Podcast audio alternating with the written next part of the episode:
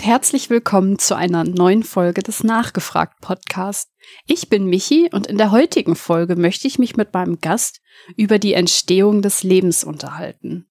Es soll darum gehen, wie das Leben auf der Erde entstanden sein könnte, aber auch wie die Verbreitung im Sonnensystem und im Universum sein könnte. Haben wir eine Chance, möglicherweise auf anderen Planeten Leben zu finden? Unter welchen Bedingungen könnte das Leben dort entstanden sein und wie könnte sich dieses Leben von dem Leben der Erde unterscheiden? Ich habe mir dazu einen Gast eingeladen. Herzlich willkommen, Lydia Baumann. Hallo. Hallo und danke für die Einladung. Lydia, du warst ja schon mal bei mir in der Sendung und hast mit mir über das Thema Polsprung gesprochen. Da hast du mir erzählt, dass du Geologin bist. Genau, das stimmt. Geologin und jetzt in meinem Doktoratstudium habe ich mich vor allem auf das Thema Geobiologie und Astrobiologie spezialisiert. Dein Forschungsthema ist eben das Leben und die Entstehung und ob es möglicherweise auf anderen Planeten bei uns im Sonnensystem die Chance gibt, ja, dass wir dort Leben finden könnten. Wieso beschäftigt man sich denn als Geologin mit dem, mit diesem Thema? Genau. Also Geologen sind ja eher diejenigen, die sich mit der unbelebten Natur beschäftigen, den Gesteinen, den Mineralen und wie die entstanden sind. Aber Geologen sind auch diejenigen Wissenschaftler, die Fossilien finden und die beschreiben, daraus hat sich die Paläontologie entwickelt, also die Wissenschaft von dem vergangenen Leben. Und infolgedessen auch äh, die Paläobiologie und die Geobiologie. Und äh, das ist da, wo ich ansetze. Also aufgrund der Fossilien, die Geologen im Gestein finden, versuchen sie, die Koevolution von Erde und Leben nachzuerzählen, zu rekonstruieren.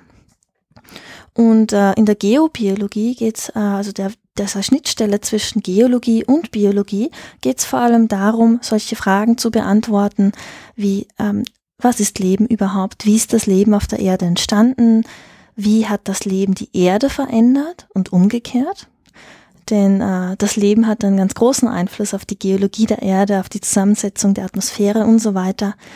Und ja, wie es sich bis heute entwickelt hat und äh, welche Gesteine zum Beispiel ursprünglich auf Organismen zurückgehen. Ja, also das ist so im Kurzen die Verbindung zwischen Geologie und Biologie und die Schnittstelle, wo ich arbeite. Hat dich dieses Thema schon immer interessiert oder bist du im Studium so darauf gekommen, ah, das könnte auch was für mich sein? Mm, also die Paläontologie und die Erforschung der Fossilien, ja, das hat mich schon lange interessiert, schon als Kind. Äh, ganz klassisch, ich war ein Dinosaurier-Fan früher. Ähm, Verstehe ich. mit Mikroorganismen habe ich mich allerdings erst an der Uni beschäftigt und äh, zum ersten Mal mich für Mikroorganismen faszinieren können. Jetzt hast du gerade gesagt, dass äh, Mikroorganismen das Thema ist, mit denen du dich beschäftigt hast. Ähm, kannst du das nochmal genauer sagen? Weil wir haben noch gar nicht über dein Thema gesprochen. Was mhm. war denn eigentlich dein Thema? Im Doktoratstudium habe ich mich vor allem mit einer sehr speziellen Gruppe von Mikroorganismen beschäftigt. Also das Leben auf der Erde kann man in drei Domänen unterteilen. In die Bakterien, die Archeen und die Eukaryoten. Und die Archeen, das sind die, mit denen ich mich beschäftigt habe. Diese Gruppe haben die meisten der Zuhörer von denen wahrscheinlich noch nie gehört. Das sind äh, die eher unbekannteren. Die sind auch noch nicht so lange entdeckt, aber im groben sind sie vom Aufbau her etwa wie Bakterien. Doch sie unterscheiden sich genetisch und im Aufbau ihrer Zellmembran doch sehr wesentlich von den Bakterien und genetisch gesehen sind ähm, wir Eukaryoten, das heißt alle komplexen Zellen. Die Eukaryoten enthalten alle Tiere, alle Pflanzen, alle Pilze, alle Algen. Und diese Eukaryoten und die Archeen sind näher miteinander verwandt als die Archeen mit den Bakterien. Und man glaubt jetzt sogar, dass die Archeen die ähm, Vorfahren der Eukaryoten, also somit auch von uns sind. Wir reden jetzt aber immer noch über einfaches Leben. Sind wir noch bei Einzellern oder haben wir schon mehrere Zellen? Das sind noch Einzeller, genau. Also alle Archeen, Bakterien und sehr viele Eukaryoten sind Einzeller und nur eine kleine Gruppe der Eukaryoten, ähm, zum Beispiel wir, sind mehrzellige Lebewesen. Mhm. Und würdest du sagen, dass das auch die Definition des Lebens ist? Also sprich, dass es diese drei ähm, anfänglichen Stadien gibt und ähm, dass die sich dann zusammentun zu komplexerem Leben oder wie würdest du Leben definieren? Mm, das ist zumal, das ist ähm, nur die Beschreibung von dem Leben, so wie wir es von der Erde kennen. Und das ist bisher auch das einzige Beispiel, das wir kennen. Also es muss nicht unbedingt so gelaufen sein, aber dass das Leben als einzellige Lebensformen entsteht oder überhaupt als sehr kleine Kompartimente, es muss nicht unbedingt eine Zelle sein, ähm, aber zumindest das sehr kleine, von der Umwelt abgegrenzte Einheiten vergleichbar mit Zellen, das ist schon sehr wahrscheinlich, sehr naheliegend, dass das Leben klein beginnt. Es muss aber auf gar keinen Fall so verlaufen sein, wie es auf der Erde gelaufen ist, mit dieser Abspaltung in einer Linie, die zu den Bakterien, zu den Archeen und weiter zu den Eukaryoten, also den Mehrzellern infolgedessen führt. Was würdest du denn sagen, sind denn ähm, Dinge, die das Leben ausmachen? Also wie würdest du denn dann Leben definieren im Allgemeinen, wenn es nicht so gelaufen sein muss wie auf der Erde? Es gibt bis jetzt noch immer keine allgemein anerkannte Definition des Lebens. Das ist schwieriger, als man glaubt. Und äh, so in unserem Alltag glauben wir zu wissen, was Leben ist. Aber wenn man dann wirklich nachbohrt und sich fragt, was ist denn jetzt die genaue Definition, die allgemein gültig ist, dann wird es sehr schnell, sehr schnell sehr schwierig. Und äh, ein großer Grund dafür ist, dass wir nur ein Beispiel für Leben haben obwohl es hochdivers ist, obwohl wir von, von ähm, Einzellern bis zu komplexesten Vielzellern alles haben, Photosynthese betreibende Pflanzen und ähm, pflanzenfressende Tiere, ist es doch nur ein Beispiel für Leben, weil wir alle von einem Vorfahren hm. abstammen. Mhm. Und historisch oder traditionell wird Leben mit verschiedenen Eigenschaften definiert. Eigenschaften wie Fortpflanzung, Stoffwechsel, Wachstum, Anpassung und Evolution. Das große Problem hierbei ist, dass keine dieser Eigenschaften exklusiv für Leben ist. Ich kann anhand von Beispielen erläutern, warum das so ist. Mach mal. Zum Beispiel Stoffwechsel. Mein Doktorvater hat mal ganz salopp gesagt, mein Auto hat einen Stoffwechsel. ja, stimmt. Es stimmt, es stimmt wirklich. Ein Auto ähm, verbrennt ja Benzin oder verwendet eine andere Energiequelle, aber jedenfalls wandelt es Energie um und er produziert daraus die Bewegungsenergie, die wir mhm. dann für die Fortbewegung brauchen. Also es ist natürlich nicht so ein Stoffwechsel wie in Organismen, aber wenn ganz vereinfacht gesagt, ist es das. Und ähm, das ist dann auch bei solchen Dingen wie Wachstum so. Also es gibt viele Minerale, Kristalle, die ja wachsen nach einem bestimmten Bauplan und sogar Minerale, viele Minerale, die sich ihrer Umgebung anpassen, beispielsweise indem sie Wasser abgeben, wenn es trocken wird, oder Wasser in ihre Kristallstruktur aufnehmen, wenn es wieder nass wird.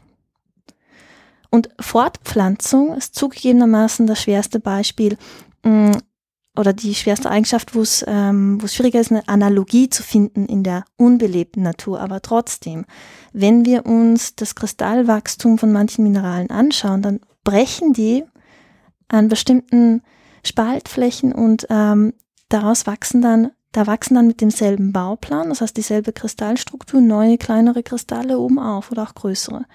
Also Fortpflanzung im allgemeinsten Sinne des Wortes, wo neue Einheiten entstehen, die dieselbe Information tragen wie die Einheiten, aus, die, aus denen sie hervorgegangen sind.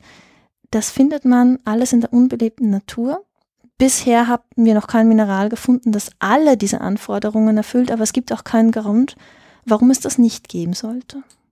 Und was machen wir jetzt? Ja, es gibt noch andere, zum Glück noch andere Versuche, Leben zu definieren, modernere Versuche. Ich sage gleich vorweg, manche davon sind sehr trocken, weil man versucht, das so allgemein wie möglich zu formulieren, damit es dann auch brauchbar ist für, ähm, für die Suche nach Leben woanders als auf der Erde. Das ist ja jetzt auch, glaube ich, das Problem, weil wenn man halt das Unbelebte gar nicht unterscheiden kann, weil es nach außen hin so aussieht, als würden sich beide fortpflanzen, als würden mhm. beide einen Stoffwechsel haben. Das heißt, wenn wir jetzt dann auf eine andere Population gucken würden, würden wir es erstmal gar nicht entscheiden können von außen. Ist das das Problem dann? Mm, könnte schwierig sein. Also das Problem ist, wie gesagt, wir wissen noch gar nicht, wie das Leben aussehen würde. Mhm. Und es gibt sogar es gibt auf der Erde Lebensformen, die nicht immer alle diese Kriterien erfüllen. Oh, okay. Zum Beispiel, wenn Bakterien Endosporen bilden, das machen die als Form, als Dauerstadium, um sehr schwierige ähm, Umweltbedingungen zu überstehen. Dann haben sie praktisch gar keinen Stoffwechsel. Das heißt, sie, mhm. sie wachsen nicht, sie leben sich, sie passen sich gerade nicht an und sie fort, äh, pflanzen sich gerade nicht fort. Oder Spezialfall Viren Was machen wir mit Viren beispielsweise? Wo ordnen wir die ein? Ähm, klassischerweise sagt man, das sind keine Lebewesen, keine lebenden Organismen. Ach, wirklich? Weil die keinen äh, aktiven Stoffwechsel haben oder nicht eigenständig einen Stoffwechsel haben oder und sich nicht eigenständig fortpflanzen können, sondern auf eine Wirtszelle dafür angewiesen sind, wurden sie immer ähm, außerhalb des Lebens betrachtet. Ähm, wenn du mich fragst, ich finde, zumindest zeitweise haben sie doch den Status lebendig verdient. Denn ich finde gerade bei den Viren das Argument, ähm, dass sie dass wir Parasiten ja als lebendig ansehen. Und die können auch nicht ohne einen anderen Organismus überleben. Genau. Und die Dauerstadien von Bakterien oder zum Beispiel Bärtierchen, die dann auch komplett inaktiv sind, das zählt ja auch noch immer als Lebewesen. Dann müssten wir Viren gleichermaßen in unseren Kanon an lebendigen Lebewesen aufnehmen. Aber dann müssten wir halt äh, sagen, diese, das sind Lebewesen, obwohl sie keine Zellen haben. Hm. Okay, ich merke schon, es ist sehr, sehr komplex. Ähm, jetzt drängt sich bei mir so ein bisschen die Frage auf, okay, kommt dann dieses manchmal sehr esoterisch anhauchende Konzept des Bewusstseins. Äh, ist das vielleicht etwas, womit wir uns helfen können, um ähm, ja das Leben zu identifizieren? Mm, das wird sehr schwierig. Ich glaube, es wird ähm, nicht praktikabel sein, weil wir so etwas wie Bewusstsein noch immer nicht genau eingrenzen oder messen können. Ja, da, das grenzt auch an mein Wissen. Die Frage nach dem Bewusstsein, es ist sehr komplex, inwiefern Bewusstsein notwendig ist für Intelligenz und umgekehrt. Bei der Definition des Lebens für die Suche nach Leben im Universum ist die Frage nach dem Bewusstsein meiner Ansicht nach nicht so praktikabel. Und auch nicht wissenschaftlich wahrscheinlich, weil du gerade schon gesagt hast, man kann es nicht messen. Nun, ich finde es durchaus eine berechtigte wissenschaftliche Frage. Nur für, mhm. für die Definition des Lebens für diesen Zweck oder für eine lebende Einheit ähm, ist es nicht so, so nützlich in dem Sinne, dass wir eher damit rechnen müssen, dass wir nach Mikroorganismen da draußen suchen und wir bei Bakterien einfach kein Bewusstsein feststellen können. Aber ich möchte diese Frage nach der Definition des Lebens trotzdem nicht ganz so unbefriedigt stehen lassen. Es gibt durchaus ähm, brauchbare Vorschläge. Wie gesagt, noch nicht allgemein anerkannt, aber es gibt ein sehr gutes Konzept von Schulze, Markuch und Irwin aus deren Buch Life in the Universe. Und die definieren für die Astrobiologie die Definition einer lebenden Einheit oder lebenden Entität folgendermaßen, dass sie ein sich selbst erhaltender, nach außen abgegrenzter Bereich ist, der im Ungleichgewicht steht mit seiner Umgebung, das heißt im thermodynamischen Ungleichgewicht. Das tun wir. Außerdem einen Stoffwechsel hat, also Energie umwandelt, um die ganzen Aktivitäten, die das, dieses Ungleichgewicht mit der Umgebung, diesen hohen Grad an Ordnung aufrechterhalten. Und zum Schluss Fortpflanzung wird bei denen definiert als ähm, die Fähigkeit, Information auf Nachwuchs zu übertragen. Die Information, die ausreicht für, die theoretisch un, für eine theoretisch unbegrenzte Anzahl von weiteren Nachkommen. Und diese Definition bei denen beinhaltet sogar die Möglichkeit von künstlichem Leben, wie zum Beispiel Robotern, die intelligent genug sind, dass sie sich selbst aus Rohmaterial immer wieder in unbegrenzter Abfolge herstellen können. Okay. Können wir derzeit noch nicht solche Roboter herstellen, aber vielleicht können das extraterrestrische Intelligenzen, ja. Vielleicht. Also das heißt, wir haben im Grunde drei Kerndefinitionen, die wir hier ähm, anbringen können oder zumindest die einen guten Vorschlag bilden für eine mögliche Definition des Lebens. Das ist einmal mhm. dieses Ungleichgewicht mit der Umwelt in Bezug auf die Temperatur vor allem. Wir haben die Forderung, dass es eine, irgendeine Art der Energieumwandlung geben muss. Mhm. Und quasi dieses Information übertragen Thema, was du jetzt als Fortpflanzung ähm, beschrieben hast. Jetzt sind das ja drei Sachen, die nicht einfach so vom Himmel fallen ähm, sondern das ist ja ein sehr, sehr schwerer Schritt, zum Beispiel zu sagen, okay, ich habe an der einen Seite einen Stein, der äh, vollkommen in seine Umgebung passt, der eben nicht äh, sich fortpflanzt, mhm. sage ich jetzt mal ganz vereinfacht gesagt, auch wenn du ja. gerade schon Beispiele gegeben hast, wo es anders ist. Wie kriegen wir denn jetzt diese Dinge, die wir jetzt als mögliche Definition rausgearbeitet hast, wie kriegen wir die denn in einem, in einer Umwelt? ähm, du meinst, wie sie entsteht, wie Leben entstehen kann. Ja. Mhm. Wie genau das auf der Erde abgelaufen ist, weiß man auch noch nicht, aber es scheint auf jeden Fall wahrscheinlicher, dass das Leben direkt auf der Erde entstanden ist, als dass es von woanders hergekommen ist. Mhm. Das ist ja auch noch offen. Also es ist nicht abschließend bewertet, aber es ist zumindest so, dass es leichter wäre, dass das Leben auf der frühen Erde entsteht, weil da sehr viele Voraussetzungen erfüllt waren. Ähm, Im Gegensatz zu einer Reise durchs Weltall, wo das Leben sehr unwirtlichen Bedingungen ausgesetzt ist, wie hoher Strahlung, Kälte, dem Vakuum des Weltraums.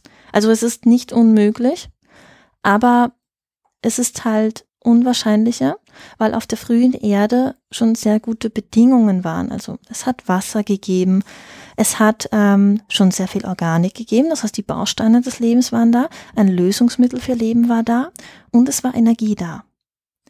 Also somit habe ich schon die drei Sachen genannt, die Leben vermutlich immer brauchen wird. Es muss aus irgendeinem Baustein sein, es braucht ein Lösungsmittel, in dem die Reaktionen ablaufen können die für das Leben überlebenswichtig sind und es braucht ähm, eine Energiequelle.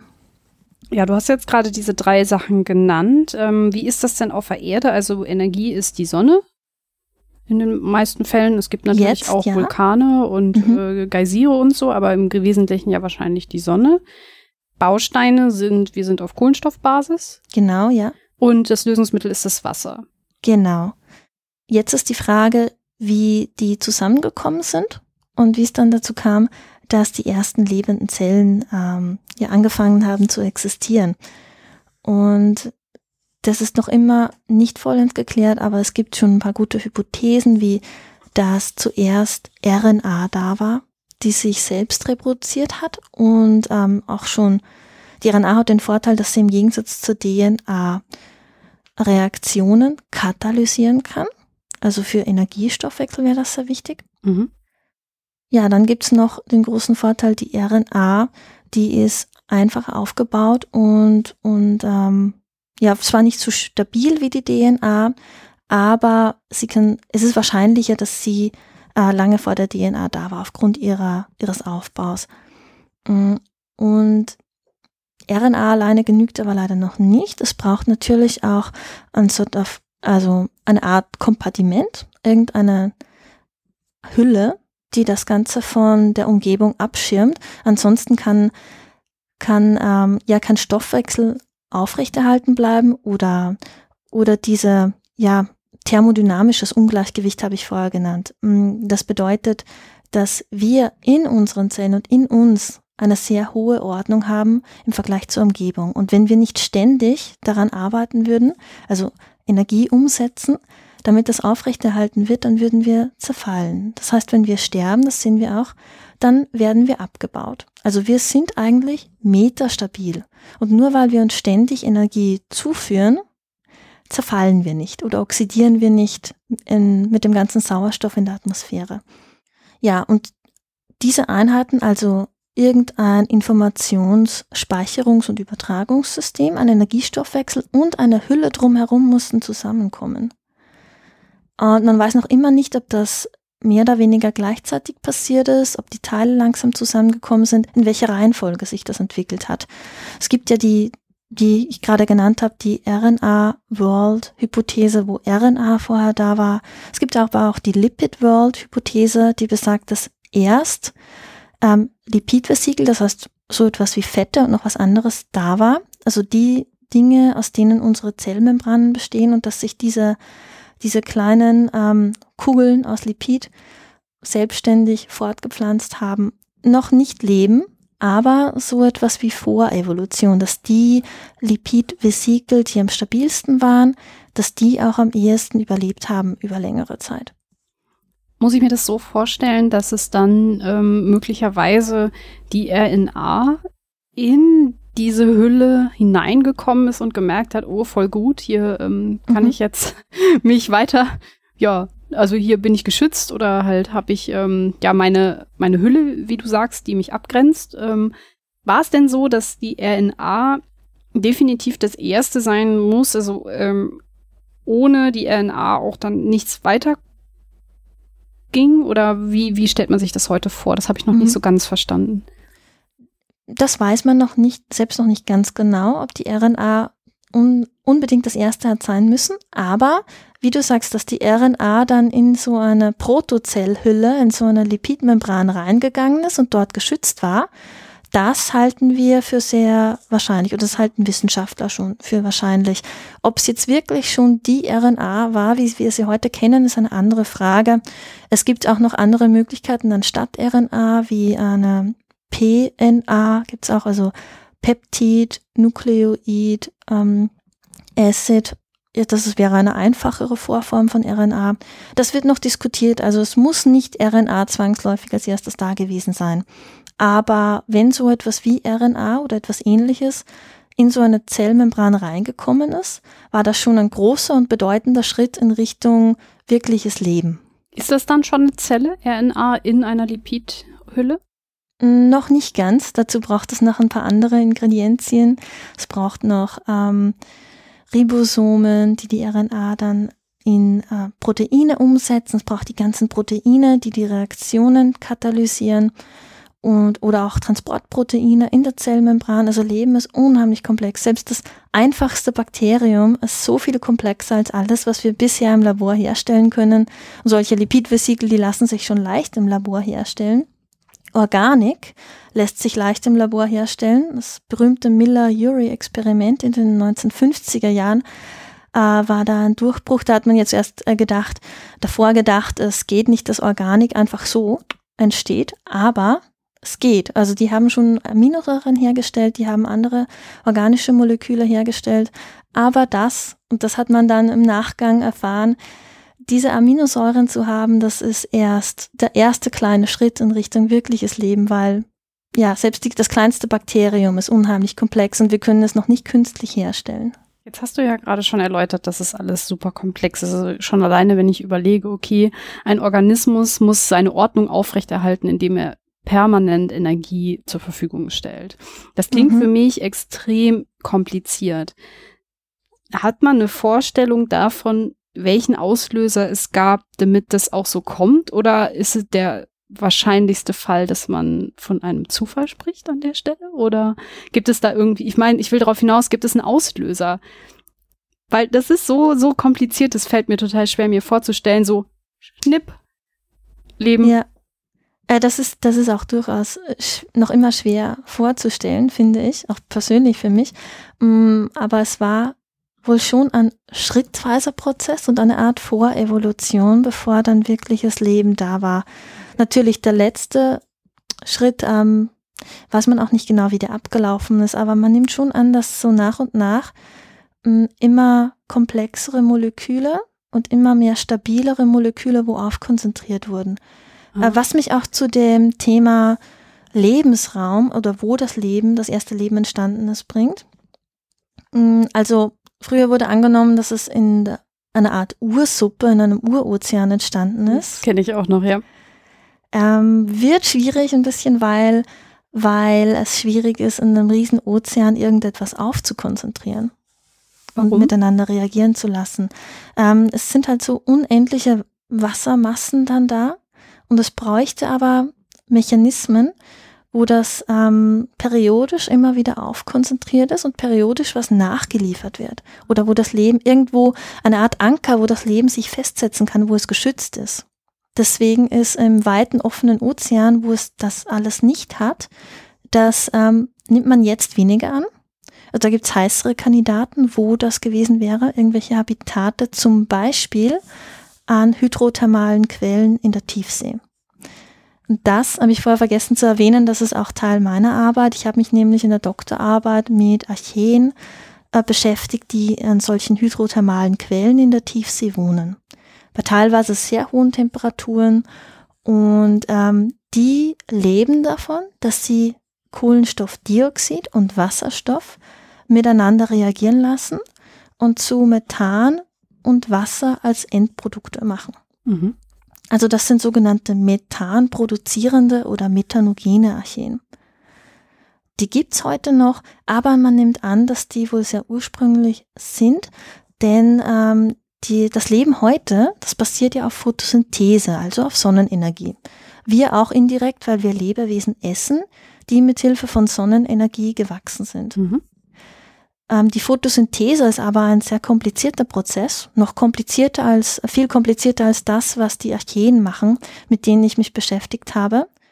Also die, die Oxidation von Molekülen, so wie wir das machen, ist zwar einfacher, aber es gab halt damals, also es ist eine Möglichkeit, wird diskutiert, aber wahrscheinlich gab es noch nicht genug organische Moleküle zu fressen für die ersten Mikroben. Und deswegen wird angenommen, dass am Anfang nicht die Photosynthese war, sondern die Chemosynthese. Also nur Fusion. irgendwelche, na, keine Fusion, aber eine Reaktion von, also es sind Reaktionen, die sowieso ablaufen würden, Redoxreaktionen. Das heißt, Elektronen werden übertragen von einem Partner auf den anderen und dabei fließt die Energie. Und das Leben schaltet sich einfach dazwischen und nutzt die, macht die für sich nutzbar. Und das kann sein, indem äh, Kohlenstoffdioxid mit Wasserstoff reagiert. Aber es könnte auch sein, dass irgendwelche Eisenminerale aus dem Erdinneren dann ähm, abreagieren und zu anderen chemischen Spezies werden und die Energie dann ah. geerntet wird von den ersten Lebewesen. Das ist eine andere Hypothese, dass nicht die ersten Methanproduzierer waren, sondern dass sie einen, ähm, einen Metabolismus, einen Stoffwechsel hatten, der auf Eisen und Schwefel basiert.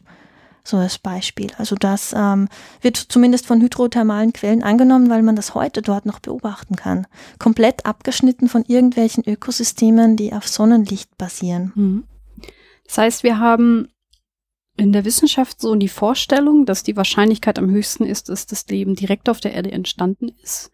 Und dass ein heißer Kandidat dafür sind diese thermalen Quellen, die halt einen Raum bieten, wo ja quasi das Leben geschützt ist, wo es mhm. nicht zum Beispiel im Riesenozean sich verläuft, also wo halt quasi immer auch mal was dazukommt, wo Stoffwechsel stattfinden kann, mhm. wo eine Energiequelle ist wie ist es dann aber da weggekommen? Also wir haben ähm, die Archeen an den thermalen Quellen. Wie ist der nächste Schritt dann? Wie entsteht komplexeres Leben als das? Mhm. Also die hydrothermalen Quellen sind ein heißer Kandidat, aber es muss nicht zwangsläufig sein, dass es dort entstanden ist.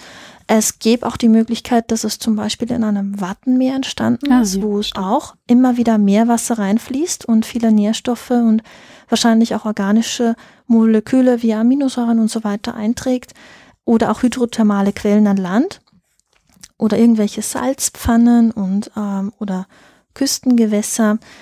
Also das sind alles Möglichkeiten. Sogar über Hohlräume im Meereis wird diskutiert, weil ah, die auch ja, periodisch auftauen und wieder einfrieren. Und da kommt es auch zu Aufkonzentrierung und wieder Einschwemmung und, und Verdünnung durch mehr Wasser. Kann das auch also, überall gleichzeitig passiert sein? Oder zumindest irgendwie überall so ein bisschen? Es könnte auch sein, dass unterschiedliche Lebensformen zu Beginn entstanden sind und nur eine heute überlebt hat, weil nur eine sich durchgesetzt hat. Mhm.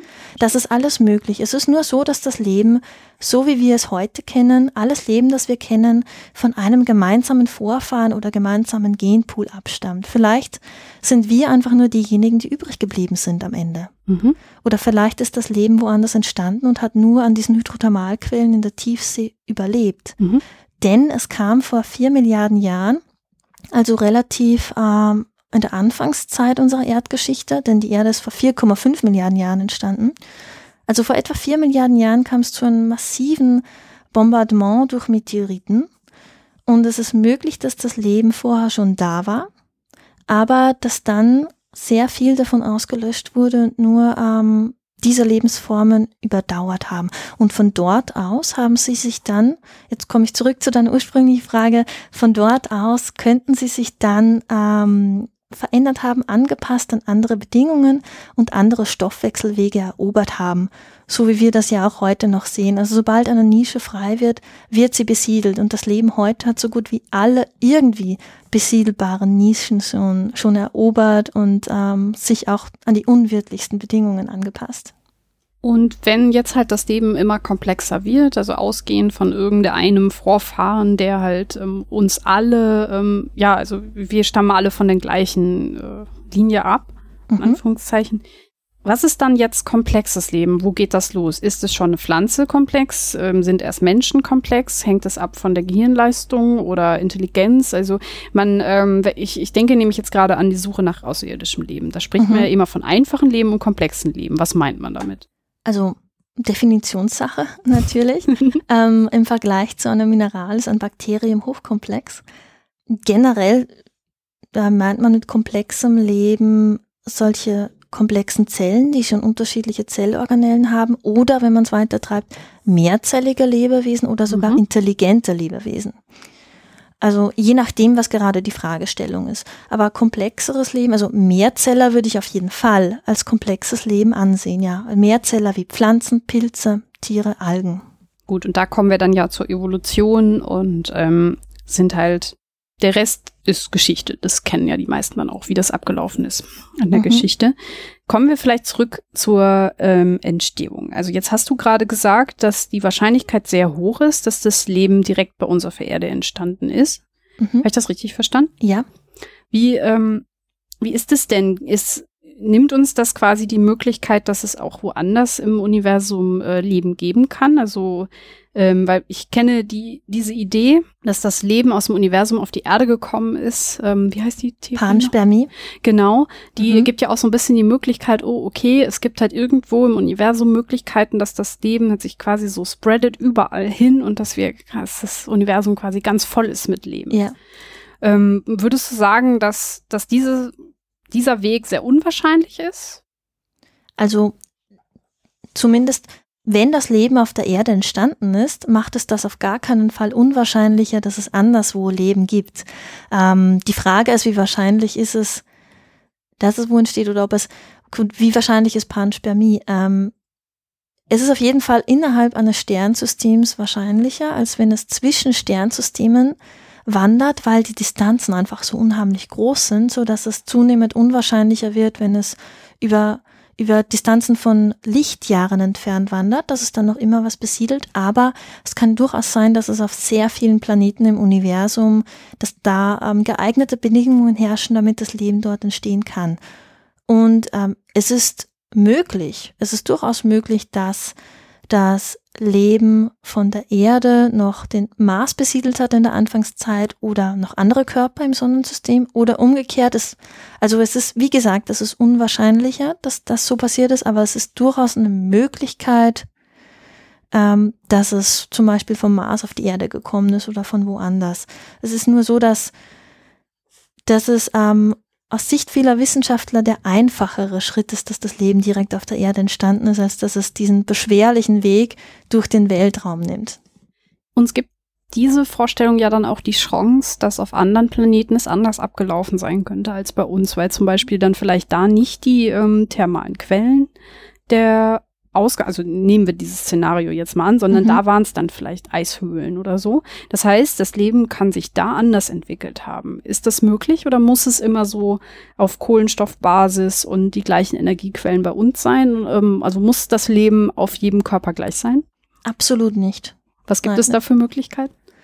Mm, natürlich wissen wir es nicht, also es ist alles Spekulation, aber ähm, dadurch, dass das Leben ja offensichtlich so viele Lebensräume jetzt besiedelt und so ziemlich alles besiedelt hat, was auf der Erde geht, was auf der Erdoberfläche und in der oberen Erdkruste möglich ist, es, es gibt so viele Möglichkeiten für andere Energiequellen und andere Habitate.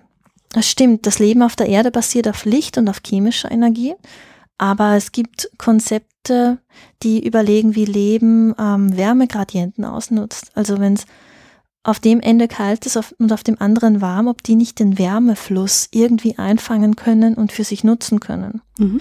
Oder irgendwelche Bewegungsenergie, zum Beispiel Ozeanströmungen, dass die Lebewesen Organe entwickelt haben, um die Bewegung einzufangen und in Energie zu übersetzen. Ähm, manche überlegen sogar, ob vielleicht ähm, Konzentrationsgradienten, also wenn hier eine gesättigte Salzlösung ist und da anders, ähm, auf dem anderen Ende ist eher Süßwasser, dass ähm, da auch dieser, dieser Fluss dann von Salz hin zu dem Süßwasser, dass das auch äh, nutzbar gemacht werden kann von den Organismen.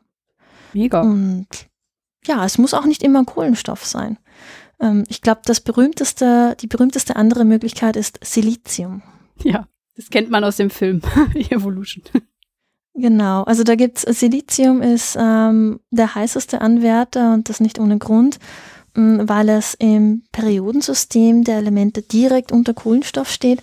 Das heißt, es hat sehr ähnliche chemische Eigenschaften. Nicht dieselben, aber ähnliche. Ich fange mal so an. Kohlenstoff ist halt so gut, weil es so, so unheimlich viele Bindungen eingehen kann. Es kann äh, sehr viele Makromoleküle, unterschiedliche Makromolekülstrukturen lange bilden, sowie lange Ketten, Ringe, Schichten, Größtstrukturen und sehr komplexe Proteine, die sich falten und damit Reaktionen katalysieren. Und Kohlenstoff kann Doppel- und Dreifachbindungen bilden. Was bei Silizium schon schwieriger ist. Es ist nicht unmöglich, aber es ist wesentlich schwieriger. Und Silizium ist auch nicht in der Lage, aromatische ähm, Verbindungen herzustellen. Also es gibt diverse Unterschiede. Siliziumatome sind etwas größer als Kohlenstoffatome und die Bindung zwischen zwei Siliziumatomen ist nicht ganz so stark als die Bindung zwischen zwei Kohlenstoffatomen. Das heißt, lange Ketten aus Silizium brechen leichter als lange Ketten aus Kohlenstoff. Heißt das dann, dass es schwieriger wird, komplexeres Leben ähm, zu, auf Siliziumbasis zu haben?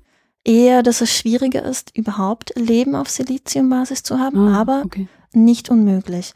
Und ähm, es ist auch eine Möglichkeit, dass Leben nicht so sehr stark auf ein Element angewiesen ist wie auf der Erde, dass also vielleicht nicht ein Element eine so starke Dominanz hat wie Kohlenstoff. Es könnte auch sein, dass es, ähm, wenn dieses kohlenstoffbasierte Leben, so wie wir es kennen, und ein rein siliziumbasiertes Leben, wenn das nur die beiden Extremen, die Endmember-Szenarien sind, also und dazwischen breites Spektrum an unterschiedlichen Mischungsverhältnissen möglich ist, dann eine Silizium-Kohlenstoff-Bindung ist durchaus stabil. Und ähm, Silizium wird auch von Lebewesen von der Erde genutzt, beispielsweise als Schalenmaterial, aber auch wir haben es in unserem Körper zu unterschiedlichen Prozentsätzen, aber sehr viel zum Beispiel ist in unseren Haaren und Nägeln und sehr viele Pflanzen nutzen Silizium beispielsweise für die Bildung von Dornen oder um äh, Stämme robuster zu machen. Mhm.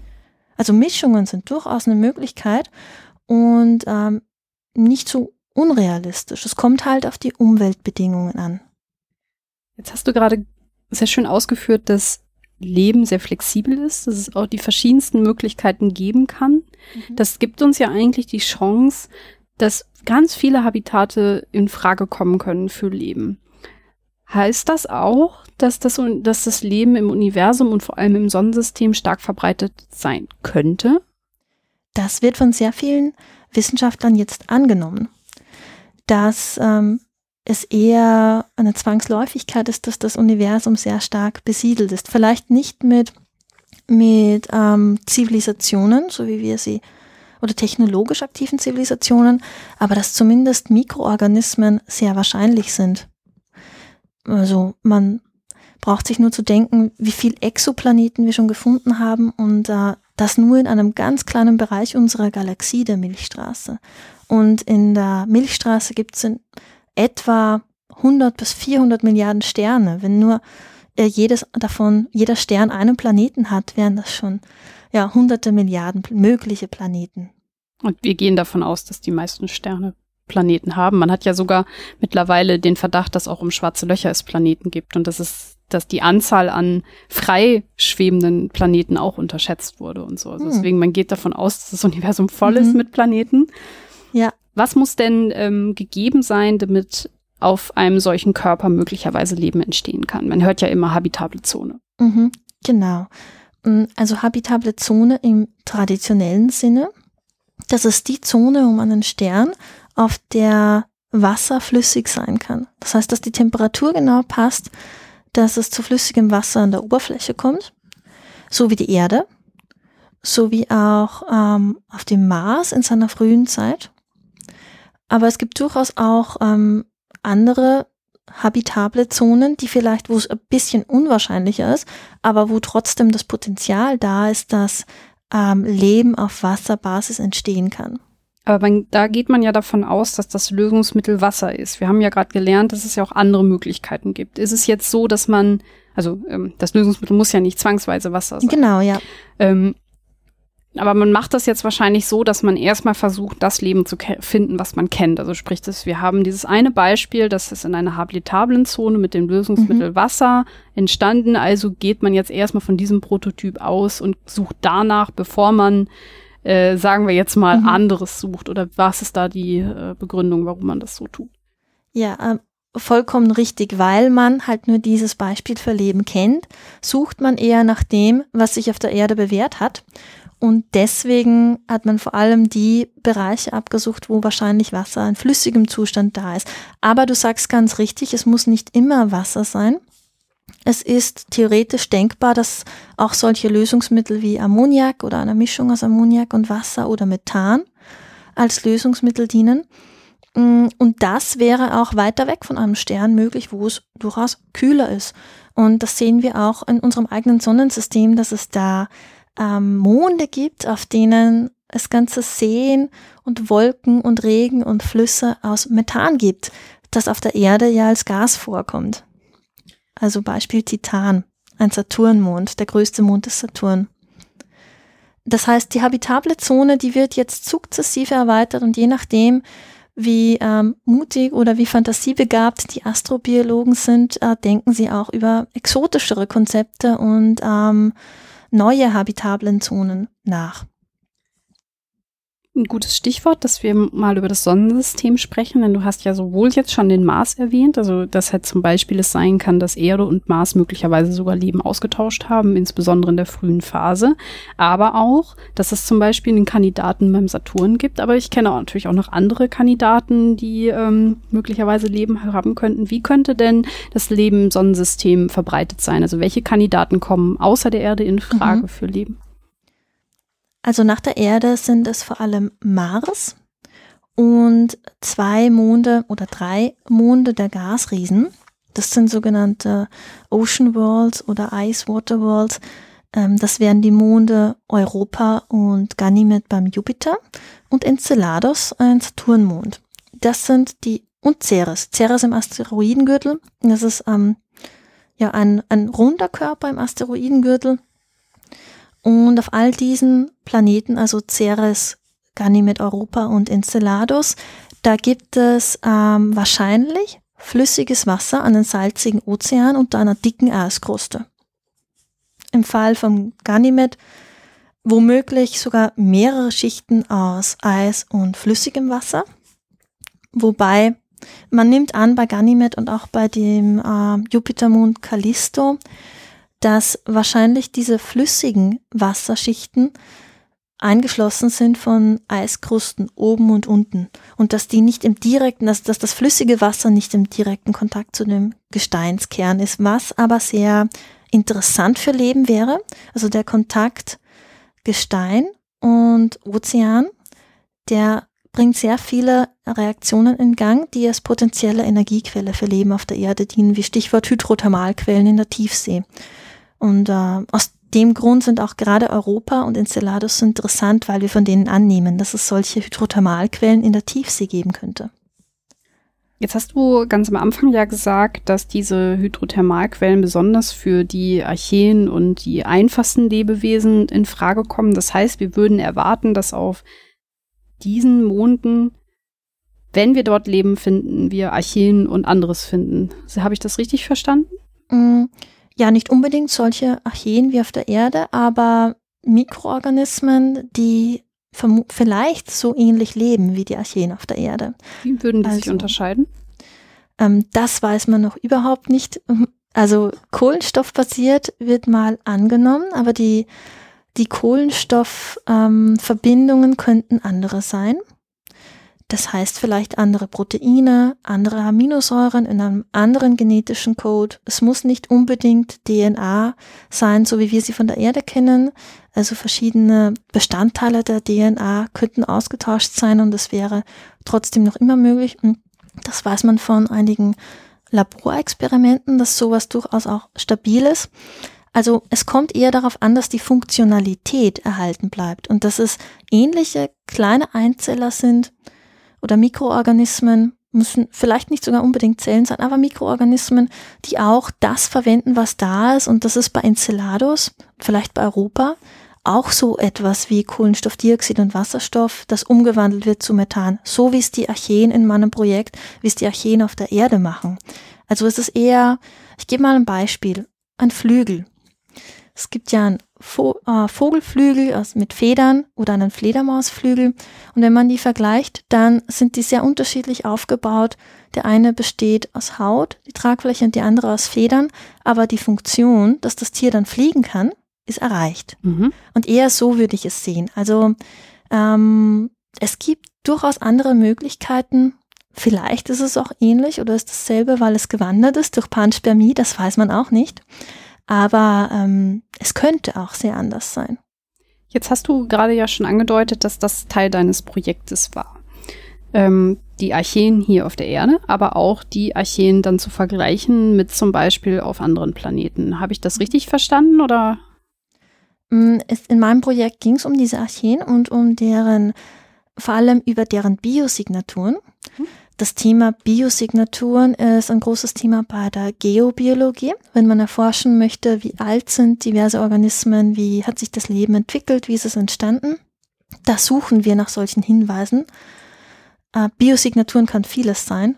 Das können Moleküle sein von den Zellen oder, oder ähm, Verhältnisse von leichteren zu schwereren Atomen, also Isotopenverhältnisse. Oder es könnten auch Mikrofossilien sein, das heißt klitzekleine versteinerte Zellen. Und darum ging es bei mir und auch Biosignaturen im Hinblick auf Astrobiologie. Und wir schauen uns zuerst an, was es auf der Erde gibt und was, es auf der, was auf der Erde möglich ist an Variabilität, um das dann anwenden zu können für die Astrobiologie. Und jetzt konkret in meinem Projekt, da war ein Teil des Projekts, dass ähm, diese Archeen auch kultiviert wurden von meinen Kollegen unter Bedingungen, wie sie wahrscheinlich auf Enceladus herrschen. Mhm. Und die haben zuerst drei verschiedene Stämme genommen. Und dabei hat sich herausgestellt, dass einer besonders gut gewachsen ist oder einer das alles mitgemacht und überlebt hat, was die äh, alles mit ihm angestellt haben. Denn das sind Bedingungen, wo die meisten Organismen von der Erde längst sagen würden, okay, tschüss, äh, wir wachsen nicht mehr oder sind gleich tot. Ähm, der wurde teilweise auch vergiftet mit Formaldehyd, mit Methanol, also Methylalkohol und mit Ammoniak. Das ist in höheren Konzentrationen für sehr viele irdische Organismen toxisch. Aber dieser Kandidat, der heißt ähm, M. okinawensis, weil er aus dem Okinawa Trow kommt. Ja. Mhm. Dieses Archeon hat das alles überlebt und ähm, ist sogar noch gewachsen, hat Methan produziert.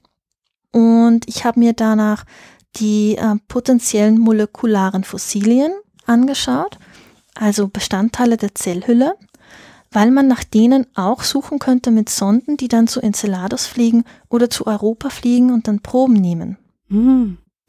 Und ähm, ich habe es ja schon gesagt, es ist, es ist so, dass kohlenstoffbasiertes Leben sehr anders sein kann. Das heißt, wenn, wenn wir jetzt annehmen, dass es dort genau so ist und nicht anders, das wäre nicht zielführend. Aber wir lernen aus solchen Studien, was ähm, der Bereich ist, in dem das Leben variabel ist und welche Muster es bildet. Und wir versuchen, Muster wiederzuerkennen. Und zum Beispiel verwendet das Leben oder Leben, irdisches Leben nur ähm, linksdrehende Aminosäuren. Das ist sehr speziell, weil es ja so viele verschiedene Arten gibt, aber das Leben tendiert dazu, sich nur eine bestimmte Kategorie rauszupicken. Mhm.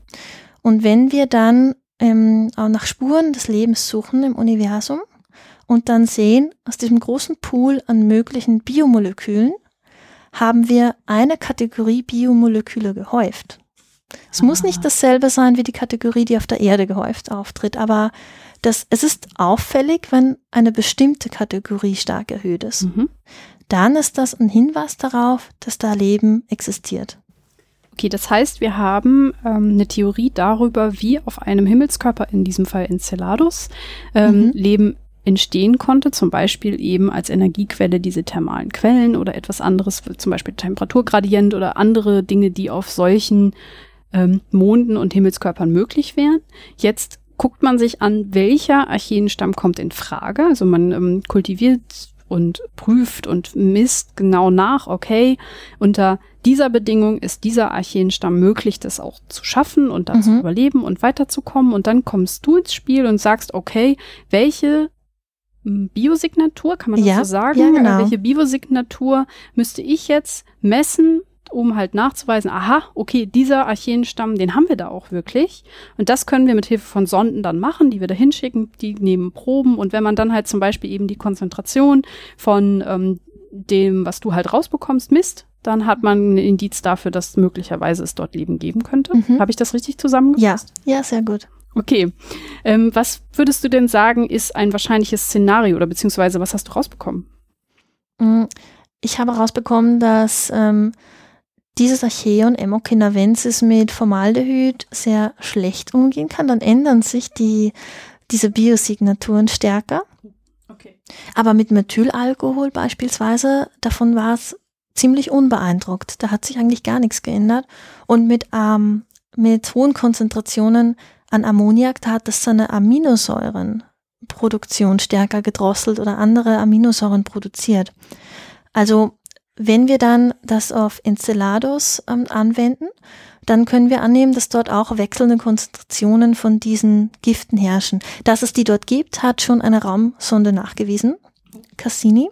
Also das wurde gemessen in dem ähm, Geysir, der vom Südpol von Enceladus Mhm. kommt. Der den einen Ring speist, ne? Genau, der speist den E-Ring des Saturn. Da tritt Wasser aus und da treten auch andere Substanzen aus, unter anderem diese Gifte. Und ähm, damit bekommt man dann schon eine Idee von dem Range, also von dem Bereich, in dem Organismen auf diese Gifte reagieren. Also dass die Biosignaturen nicht immer gleich sein werden, aber dass sie sich in einem bestimmten Bereich bewegen. Aber wir sehen auch, so ganz völlig abweichen ähm, wird in zumindest Emmokinavensis weicht nicht komplett von seinem Repertoire ab. Also es produziert immer noch dieselben Lipide, dieselben Aminosäuren, aber in unterschiedlichen Verhältnissen zueinander. Das noch nicht ganz verstanden. Wir haben jetzt also eine Messung gemacht des E-Rings, also beziehungsweise des Geysirs am Südpol von Mhm. Enceladus und misst da drin jetzt eben diese Gifte, wie du gerade gesagt hast. Ist das eher jetzt ein Indiz dafür, welches Verhältnis auf Enceladus herrscht? Oder gibt uns das schon einen ähm, Hinweis darauf, einen indirekten Hinweis, dass es Leben geben könnte, die das zum Beispiel als ähm, Stoffwechselprodukt ausscheiden? Oder wie, wie hängt das? Das habe ich jetzt noch nicht ganz verstanden. Mm, Enceladus ist aus unserer jetzigen Sicht wahrscheinlich unbewohnt, Oh, also unbelebt. ja, es ist wahrscheinlich ein junger Mond und So. ähm, von nur, unter Anführungszeichen, 100 Millionen Jahren alt. Und das ist für einen Mond halt noch gar kein Alter. Die meisten Monde sind so alt wie die Planeten und wie das Sonnensystem. Mhm. also viereinhalb Milliarden Jahre. Und es ist nicht komplett ausgeschlossen, dass sich Leben da schon entwickelt hat, aber das macht es halt unwahrscheinlicher. Mm, Nichtsdestotrotz, aus jetziger Sicht herrschen dort Bedingungen, die die Entstehung von Leben ermöglichen, Ah, okay. jetzt oder in der Zukunft. Und die Sachen, unter anderem diese Gifte wie Formaldehyd und so weiter, aber auch andere Moleküle hat man gemessen. Also man hat äh, Kohlenstoffdioxid nachgewiesen, man hat Wasserstoff nachgewiesen und Methan. Und das wären schon die Produkte und die ähm, Edukte von der Methanogenese, wie wir sie von der Erde kennen. Mhm. Also methanogenes Leben wäre aus unserer Sicht, also Methan produzierendes Leben, wäre dort möglich. Okay. Das ist ja schade, dass wir keine, keine Indizien haben bisher, die eher darauf hindeuten, dass es vielleicht sogar Leben gibt. Würdest du trotzdem sagen, dass es Sinn macht, ähm, das nochmal zu überprüfen? Also sprich zum Beispiel auch eine Bohrsonde hinzuschicken oder halt eben, äh, also dass man Proben nimmt? Ja, durchaus. Denn ähm, selbst wenn, wenn es dort noch kein Leben gibt, erfahren wir vielleicht dort von dort, wie Leben gerade entsteht. Ah, ja. Möglicherweise ist es gerade im Entstehungsprozess und wir können das mehr oder weniger live mitbeobachten. Mhm. Und äh, genauso macht es Sinn, auch Europa zu untersuchen. Denn dort scheint es ein ähnlich großes Potenzial für Leben zu geben. Und Europa ist wesentlich älter als Enceladus. Also ähm, dort wird auch, es ist auch eine Sonde oder mehrere Projekte sind in Planung.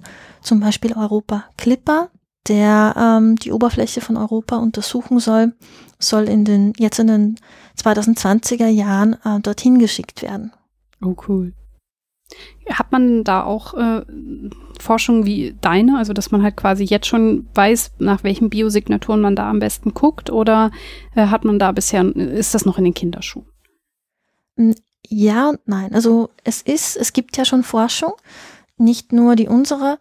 man hat auch vorher schon mit Biosignaturen und Biomolekülen geforscht, wie sich die verhalten, auch wie sich die ähm, zum Beispiel auf, bei Maßverhältnissen verhalten. Das hat man auf der Erde zu simulieren versucht. Und dieses Wissen, die von den Studien und von denen, die jetzt gemacht wurden, die verwendet man schon, um Instrumente zu kalibrieren, die dann dorthin geschickt werden. Mhm. Aber natürlich die Astrobiologie ist eine eher junge Wissenschaft und es gibt noch sehr, sehr, sehr viel zu erforschen und das, was wir da so beigetragen haben, ich und meine Kollegen, das sind alles nur kleine Puzzleteilchen, mhm.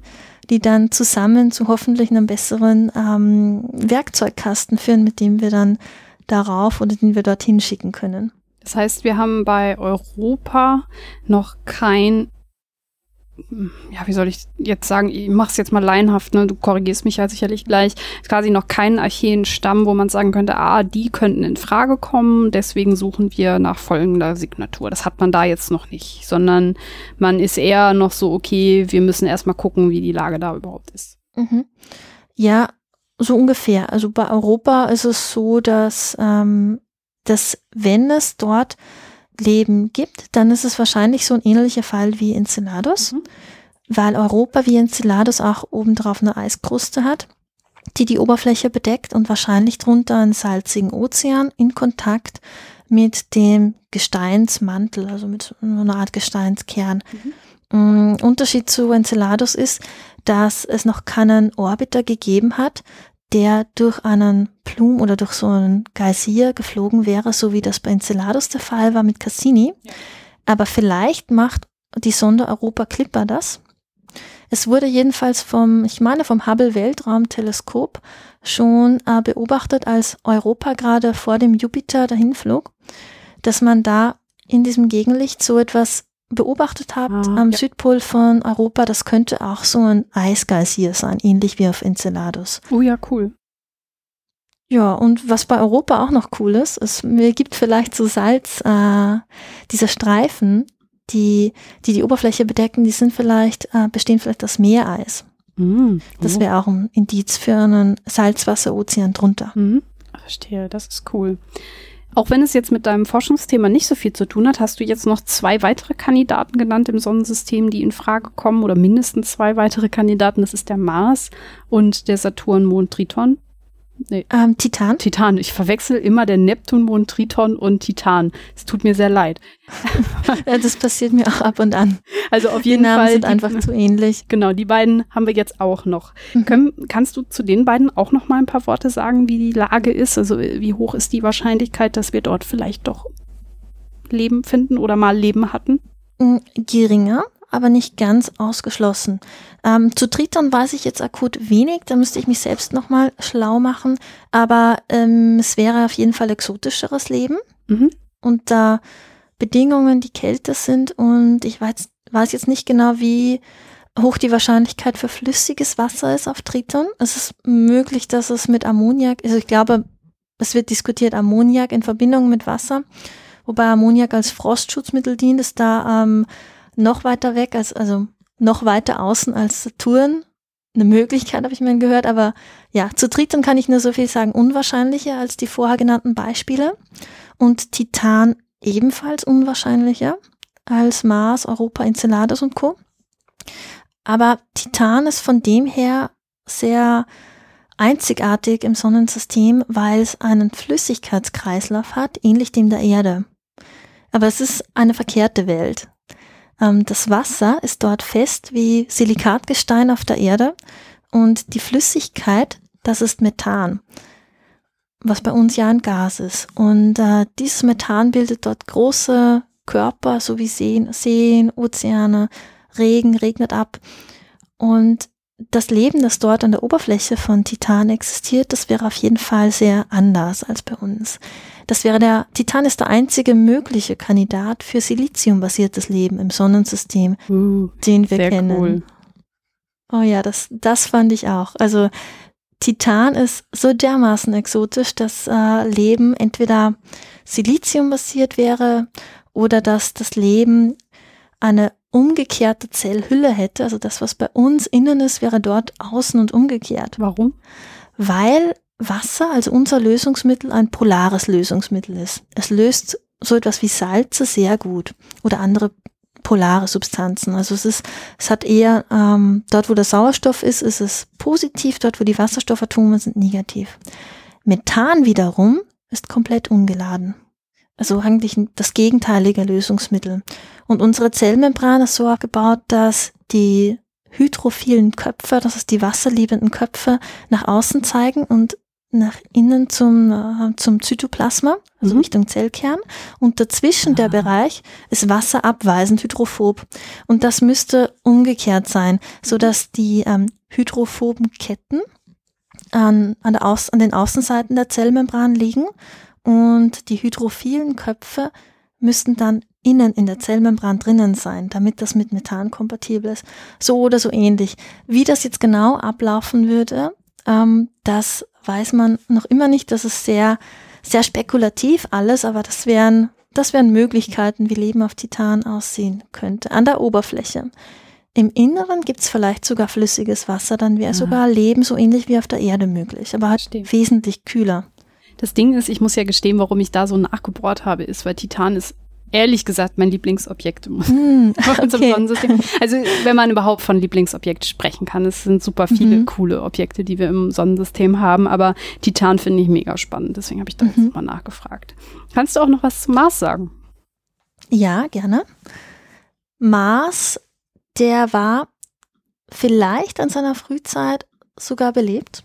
Zumindest waren die Bedingungen auf dem frühen Mars nicht schlechter als auf der frühen Erde. Das heißt, es war feuchter als jetzt, es war wärmer als jetzt. Es gab ähm, auch noch geologische Aktivität. Jetzt ist die ja wahrscheinlich ähm, schon, äh, es gibt keine geologische Aktivität mehr.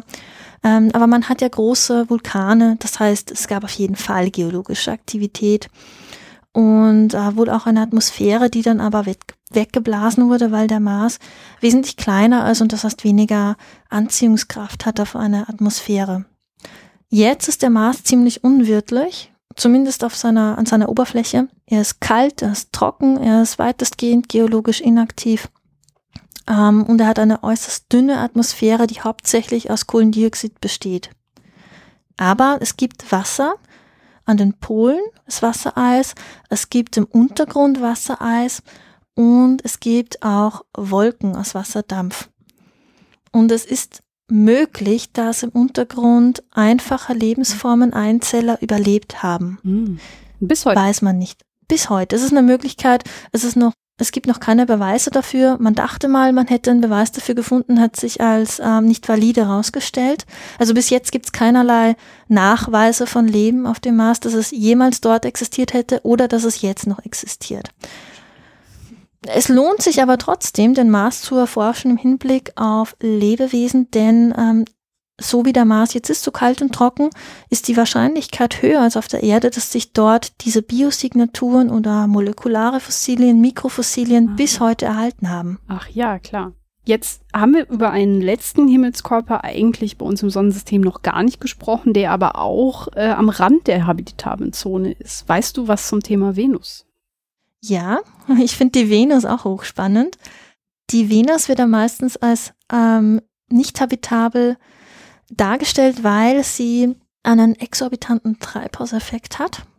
Das, also, das ist das, was wir von, bei der Erde gerade vermeiden wollen. wir sind auf dem schlechten Weg. Ja. Anderes Thema. Anderes Thema, genau. Aber nicht minder wichtig, ganz im Gegenteil. Mm, ja, also auf Venus herrscht ein, ein wahnsinniger Treibhauseffekt. Und äh, was dazu kommt, die Atmosphäre enthält Schwefelsäure, was auch nicht gerade gut ist. Also die wenigen Sonden, die schon auf der Oberfläche gelandet sind, die haben dort, ich glaube, nur wenige Stunden überlebt und sind bald zerfallen, sehr bald. Das heißt, auf der Oberfläche der Venus ist Leben derzeit unwahrscheinlich. Früher? Das, äh, Wie war das früher? Früher möglich. Und ähm, also die Venus war mal wesentlich kühler und vielleicht sogar grüner, who knows, wäre, also sie hätte zumindest die Sonnenenergie. Das heißt, photosynthetisches Leben wäre dort gut aufgehoben. Die Venus ist, äh, was Besiedelungsprojekte betrifft, wäre sogar laut Ansicht mancher Leute äh, interessanter als der Mars, weil ähm, die Gravitation ein großes Problem ist oder die mangelnde Gravita geringere Gravitation auf dem Mars. Aber die Venus ist fast so groß wie die Erde. Das heißt, wir würden nicht so große gesundheitliche Probleme bekommen, wenn wir uns auf oder um die Venus ansiedeln würden. Und wenn Leben auf der Venus jetzt noch existiert oder wenn die irgendeine Chance, die Venus zu besiedeln, wäre in der oberen Atmosphäre der Venus, wo es wesentlich kühler ist. Mm, also quasi Wolkenstädte und oder irgendwelche fliegende Mikroben, fliegende Mikroben in den oberen Atmosphärenschichten der Venus. Die müssten dann aber sehr säurebeständig sein, denn äh, da ist ja die Schwefelsäure. Mhm. Aber das hat auch irdische Mikroorganismen nicht im geringsten davon abgehalten, auch extrem saure Grubenabwässer und äh, andere extrem saure Habitate zu besiedeln. Also das Leben auf der Erde, das zeigt uns, dass auch Leben bei einem pH-Wert von null, also völlig sauer, noch immer möglich ist. Hm. Zum Zeitpunkt der Aufnahme Anfang September war das hier jetzt auch eigentlich erstmal alles, was man zum Thema Leben und Venus sagen konnte. Die Venus hatte sich bis zu dem Zeitpunkt nicht sonderlich hervorgetan, ja, durch die Möglichkeit, dass es Leben geben könnte. Es war vielmehr so, dass es eine unwirkliche Welt war, vor allem auf der Oberfläche, aber natürlich auch in der Atmosphäre durch die hohe Säurekonzentration, so dass ja, das, was wir jetzt gerade rausgearbeitet hatten, eigentlich alles war. Dachten wir. Mitte September ist eine Studie rausgekommen, die ein bisschen in eine andere Richtung deutet. Deswegen haben Lydia und ich uns nochmal zusammengesetzt und eine kleine Ergänzung aufgenommen. Liebe Hörerinnen, wundert euch bitte nicht, wenn sich deswegen die Mikroqualität jetzt ein bisschen ändert. Wir haben diese zehn Minuten, die jetzt folgen, Anfang Oktober neu aufgenommen, damit diese Folge aktuell ist und wir einfach auch die neue Studie besprechen. In dieser Studie wird der Aspekt aufgegriffen, den wir gerade schon rausgearbeitet haben, nämlich, dass es Leben in der Atmosphäre der Venus geben könnte. Lydia, kennst du diese Studie?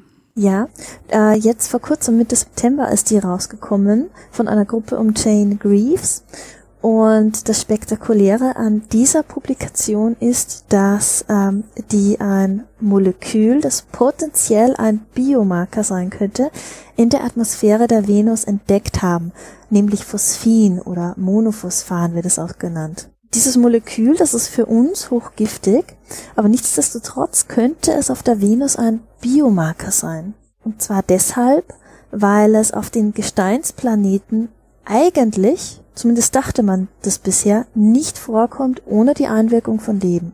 Also dieses Phosphin hat man jetzt quasi in der Atmosphäre gefunden und mhm. ähm, auf der Erde ist es zum Beispiel so, dass Phosphin nicht vorkommt, sondern nur äh, in Verbindung mit dem Leben. Wie sieht das da genau aus? Ist das quasi ein Ausscheidungsprodukt oder wie funktioniert das? Ja, genau. Es ist äh, von den Bakterien, die das produzieren, ein Ausscheidungsprodukt. Und zwar wird das von manchen Bakterien produziert, die in sauerstoffarmem oder sauerstofffreiem Milieu leben. Wie die das genau machen, weiß man nicht, aber Tatsache ist, die Bakterien produzieren das. Und auch wir Menschen, wir produzieren das durch industrielle Prozesse, durch Chemie, mm, also in chemischen Laboren. Wenn wir Menschen das nicht produzieren würden oder die Bakterien das nicht produzieren würden, dann gäbe es das eigentlich nicht. Mm, also die Erde war bisher neben Jupiter und Saturn der einzige Planet oder Körper im Sonnensystem, wo man Phosphin gefunden hat. Und ähm, auf dem Jupiter und auf dem Saturn kann man es dadurch erklären, dass es in den Tiefen der Venus, also Entschuldigung, in den Tiefen dieser Gasriesen entsteht. Das lässt sich auch thermodynamisch erklären. Das sind die Bedingungen vorhanden, damit es entstehen kann. Aber auf Gesteinsplaneten wie der Erde eigentlich nur im ähm, Zusammenhang mit Leben, dachte man zumindest bisher.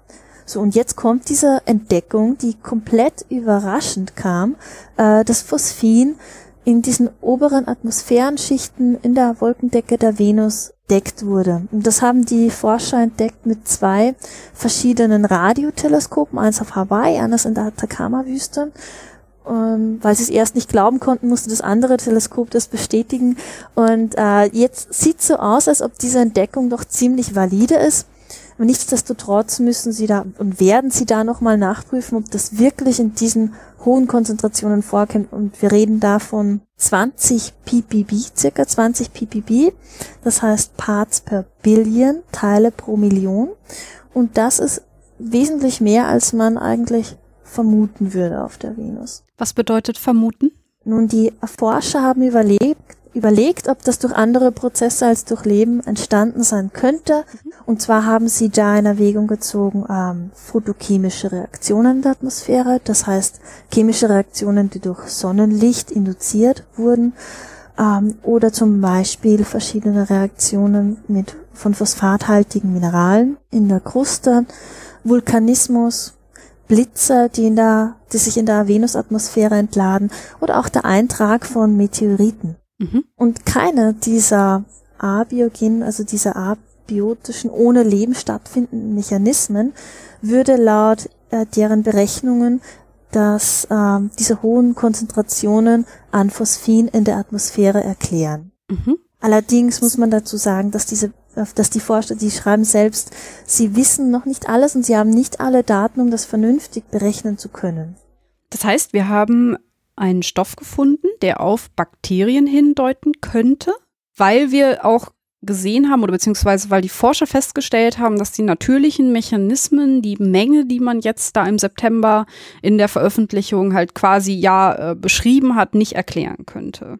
Jetzt hast du eben ähm, erklärt, dass die Venus ein sehr unwirklicher Ort ist. Also sprich, wir haben auf der Oberfläche eine, hohe Temperatur durch einen starken Treibhauseffekt.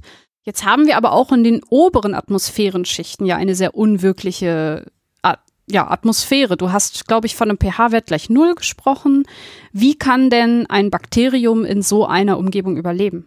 Und das ist in der Tat die große Schwierigkeit bei der Sache. Und deswegen schreiben die Forscher auch nicht, sie hätten Leben gefunden, sondern ah. sie haben Phosphin gefunden, das ein Biomarker sein könnte, weil sie sich noch nicht anders erklären können. Aber das heißt noch nicht, dass das wirklich Leben ist. Denn ähm, wie du richtig gesagt hast, es herrschen auch in diesen oberen Atmosphärenschichten sehr unwirtliche Bedingungen. Und ähm, das ist vor allem durch die Schwefelsäure, also es gibt sehr säureresistente Mikroorganismen auf der Erde, aber keines ist bisher bekannt, das so dermaßen hohe Konzentrationen an Schwefelsäure überleben würde.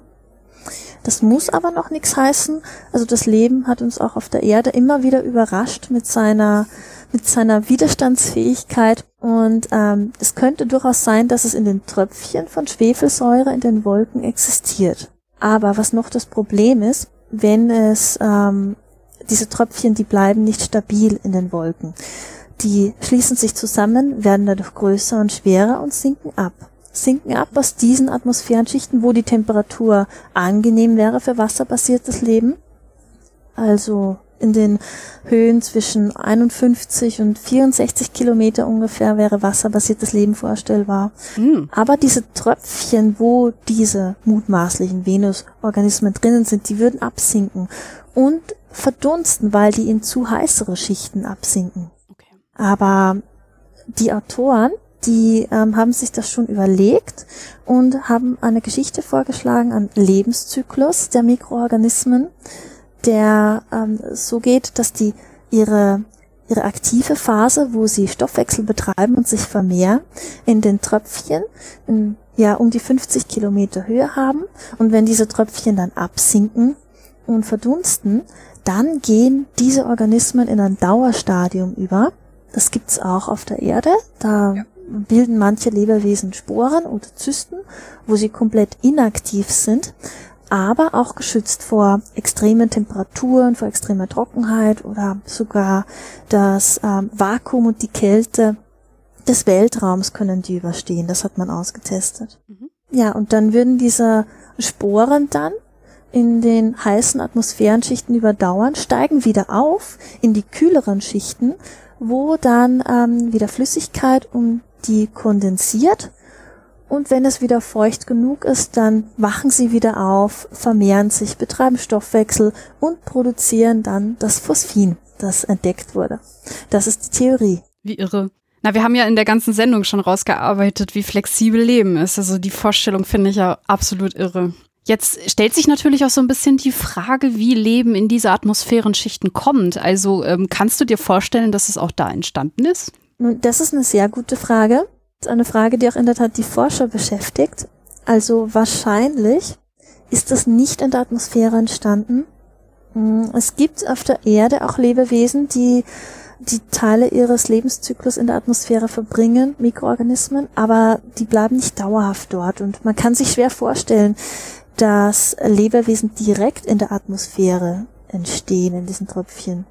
Es ist viel wahrscheinlicher, dass es auf der Venus auf der Oberfläche entstanden ist, zu einer Zeit, als es dort noch kühler und feuchter war und große, stabile Wasserkörper auf der Oberfläche existieren konnten. Mhm. Und dass sich das Leben dann in weiterer Folge angepasst hat, als die Bedingungen extremer wurden, aber halt so nach und nach im Zuge der Evolution. Und eine zweite Möglichkeit ist, dass die Bakterien durch Panspermie von woanders gekommen sind. Zum Beispiel von der Erde. Die ist ja der, der nächste Planet.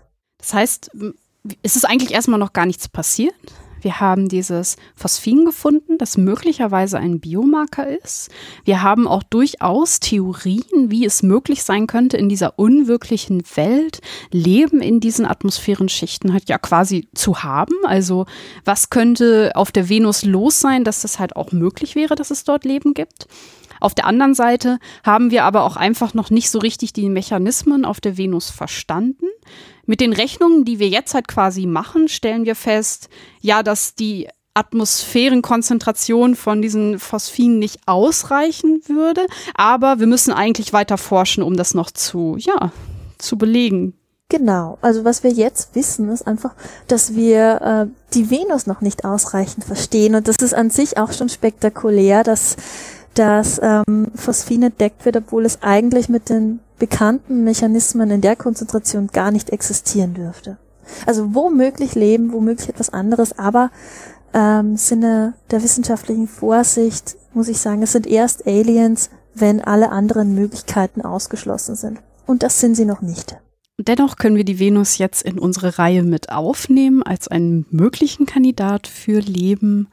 Ja, also die Venus rückt damit äh, weit nach vorne von einem der unwahrscheinlicheren Kandidaten im Sonnensystem zu den allerwahrscheinlichsten im Sonnensystem. Also ein großer spektakulärer Sprung, den sie da hingelegt hat im letzten Monat. ja, irre. Wie gesagt.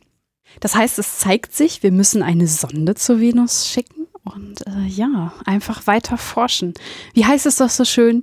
Es braucht mehr Forschung habe eine unglaubliche Faszination dafür, was eigentlich möglich sein könnte und wie verschieden das alles sein könnte. Und du hast ja gerade auch wirklich gut rausgearbeitet, dass es die verschiedensten Zusammensetzungen geben könnte. Es ist ein bisschen schade, dass wir fast bei allen so, ja, so, ja, nee, ist ja unwahrscheinlich. Aber ein bisschen träumen kann man ja trotzdem. Auf jeden Fall. Und das ist ja das, was die Forschung dann anspornt. Die, die Möglichkeit, das doch und ich glaube auch, dass man ein bisschen über den eigenen Tellerrand schauen sollte und von dem anthropozentrischen Weltbild oder dem, dem irdischen Leben auch mal wegdenken kann, um zu sagen, was ist noch möglich. Und ähm, mit nur einem Beispiel wissen wir noch nicht sehr viel. Stimmt. Was, ähm, was glaubst du denn, würde es mit einer Menschheit machen, wenn wir jetzt Indizien finden für fremdes Leben? Ich glaube, das wäre einer der größten Durchbrüche in der Forschung für die Menschheit überhaupt. Hast du das, das Gefühl? Ganz sicher. Hast du das Gefühl, dass es auch äh, die Menschheit zusammenschweißen würde? Also wäre das eher was Positives oder hätte man dann auf einmal Angst, dass ähm, außerirdisches Leben kommt und uns alle töten will? Oh, ich würde sagen, das kommt ganz darauf an, was man findet. Wenn es nur Mikro oder nur Mikroorganismen, also wenn es Mikroorganismen sind, ist das schon, es ist wahnsinnig spektakulär. Es wäre wow, also dann, dann hätten wir endlich ein zweites Beispiel und wüssten, wir sind nicht allein im Universum. Ähm, aber Mikroorganismen, das würde halt, ja, da, das würde wahrscheinlich uns nicht groß beeinflussen, es sei denn, die, ähm, die sind uns irgendwie gefährlich, aber die sind wahrscheinlich nicht an Bedingungen auf der Erde angepasst und daher auch nicht so, so unmittelbar gefährlich. Bei äh, technologisch intelligentem Leben, bei Zivilisationen wäre das natürlich ein ganz anderer Fall. Da traue ich mich gar nichts zu sagen, weil das ist, also da gibt es so viele What if, da wissen wir gar nicht, wie, ob die uns ähm, überhaupt was für voll nehmen würden, ob die uns ignorieren würden, ob die uns ausbeuten würden, ob die uns wie Schlachtvieh halten würden. keine Ahnung. Oder ob wir nicht im, Gegen ähm, im Vergleich zu denen wie Ameisen wären. Oder vielleicht finden wir auch einen Planeten, der besiedelt ist mit Lebensformen, die ungefähr auf dem Stand sind wie Katzen oder Hunde. Das wäre auch hochinteressant und wir wüssten auch noch nicht, was das mit uns Menschen machen würde. Hm. Ich muss sagen, dieses ganze Thema Leben hat einfach so viele äh, Aspekte, die da reinspielen. Es ist zum einen halt diese wissenschaftliche Komponente, die wir ja jetzt so ein bisschen aufgearbeitet haben. Also was ist eigentlich wirklich Stand der Forschung? Auf der anderen Seite haben wir halt hier auch diese philosophische Ebene, diese gesellschaftliche Ebene. Ne? Also dass man halt irgendwie sich darüber klar machen muss, okay, was bedeutet das für mich selber, wenn auf einmal Leben da ist im Universum? Bedeutet das nichts oder macht es was mit mir? Auf der anderen Seite, okay, was macht es mit der Gesellschaft? Ist es ähm, vielleicht so ein bisschen wie die Mondlandung, ähm, wo alle super stolz sind und man sich als Menschheit wieder äh, ich bin wer fühlt, so mhm. als Gemeinschaft, wenn man auf einmal halt so eine Riesenentdeckung macht und diese ganzen Aspekte zusammengenommen sind unter diesem Thema so vereint. Mhm. Das war auch mit der Grund, warum ich diese Folge machen wollte. Wir haben ja keinen direkten skeptischen und verschwörungsmythischen Bezug, aber wir haben unglaublich spannende Wissenschaft. Und deswegen finde ich das so wichtig, dieses Thema zu behandeln. Ja, es ist, es ist von den Auswirkungen auf die Gesellschaft, es wäre so groß und noch so wenig fassbar. Ähm, ich habe gerade überlegt, ob man irgendeinen skeptischen Bezug finden könnte. Ich frage mich, was das mit, mit bestimmten esoterischen Richtungen macht. Manche werden sich vielleicht bestätigt fühlen, andere, für die bricht wohl ein Weltbild zusammen oder mit religiösen Denkrichtungen, mhm. mit verschiedenen Weltreligionen. Also ganz offensichtlich wäre vielleicht so dieses Ding mit der Präastronautik, dass die Bewegung Auffahrt nimmt. Also weil halt man sagt, okay, wir haben jetzt wirklich Leben äh, gefunden ähm, außerhalb der Erde. Warum waren die, warum kann man nicht annehmen, die waren schon mal hier? Mhm. Oder Paleoseti? Kannst du das auch mit Präastronautik? Was ist Paleoseti? Paleoseti, das ist die Vorstellung, dass schon mal intelligente Außerirdische auf der Erde waren, genau. die uns zu dem technologischen Fortschritt verholfen haben, den wir heute haben. Ja, ja genau, genau das, das meine ich. Präastronaut ist stark geprägt von Däniken und seine Idee, mhm. also dass halt zum Beispiel die Pyramiden ähm, nicht von den Menschen gebaut wurden, sondern halt eben ähm, außerirdische. Ähm, mhm. Es gibt diese genau, Serie, ja. die dann halt auch das sehr bildlich darstellt, dass das quasi Landeplätze sind für außerirdische ähm, ja. Objekte. Und ähm, das ist halt eben so ein bisschen das, was ich jetzt äh, gemeint habe. Deins ist wahrscheinlich der etwas wissenschaftlichere Begriff. Den kannte ich jetzt zufällig ehrlich gesagt nicht. Keine Ahnung, ich glaube, das ist äh, oder vielleicht ein verunglimpfender, ich weiß es nicht. das weiß ich auch oh, nicht. Scheinbar sind es Synonyme. Ja, auf der anderen Seite ähm, würde ich halt schon sagen, dass ich würde sagen, dass in der esoterischen Szene diese Vorstellung, dass es außerirdisches Leben gibt, eher verbreitet ist, als dass man da glaubt, also dass, dass es es eben nicht gibt. Also mhm. ich glaube, sie würden sich eher bestätigt fühlen. Weil jetzt zum Beispiel die Reptiloiden-Theorie ähm, oder andere, wo man ja auch davon ausgeht, okay, irgendeine andere Zivilisation hat uns unterlaufen. Mhm. das sind ja so Ideen. Ich weiß nicht, ob das wirklich Leute glauben oder ob das nur so, ähm, ob das nur so eine Geschichten sind, das weiß ich natürlich auch nicht. Aber es ist natürlich, ich glaube, es würde alle tangieren, wenn wir eine Beobachtung dieser Größe machen. Ja, das denke ich auch. So oder so. Ja, genau. Haben wir denn jetzt zum Thema Leben, wir sind ja jetzt ein bisschen ins Philosophieren abgedriftet, äh, noch einen Aspekt vergessen, den wir ähm, noch nennen sollten? Vielleicht interessiert es die Zuhörer noch, wie ähm, wahrscheinlich ist es, dass sich komplexes Leben von den Einzellern rausentwickelt. Mhm. Ja, sehr gerne. Man muss bei dem allen natürlich vorsichtig sein, inwiefern man die Erkenntnisse von der Erde überträgt, aber es ist schon interessant, dass es auf der Erde so war, dass sehr, sehr lange Zeit, dass es nur Mikroorganismen gab. Das Leben auf der Erde ist vor rund 4 Milliarden Jahren, 3,8 Milliarden Jahren entstanden und dann dauerte es weitere 2 Milliarden Jahre, bis dann die ersten eukaryotischen Zellen, das heißt komplexere Zellen entstanden sind. Mhm. Das heißt, das Leben auf der Erde ist sehr schnell entstanden und dann brauchte es sehr lange, bis diese ursprünglichen einfachen Zellen sich zu komplexeren Zellen entwickelt haben, mhm. die dann in weiterer Folge zu Mehrzellern geführt haben. Und die ersten Mehrzeller, die gab es wohl, die gab es sehr sicher vor rund 600 Millionen Jahren, mhm. vielleicht auch davor, aber eher in der jüngeren Vergangenheit.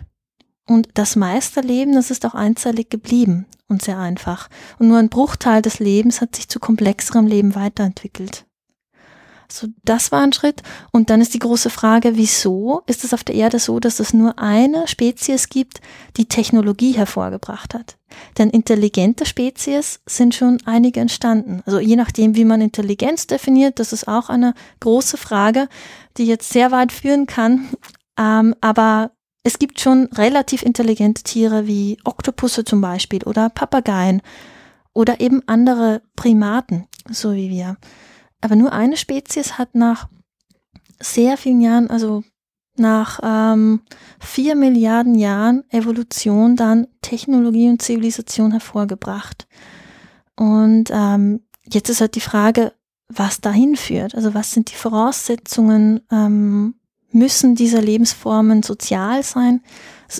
Wahrscheinlich schon. Also es hilft, wenn sie sich vernetzen können. Oktopusse sind hochintelligent, aber sie leben solitär, sie leben als Einzelgänger und sie können ihr Wissen nicht austauschen und sie geben es auch nicht an ihre Nachkommen weiter.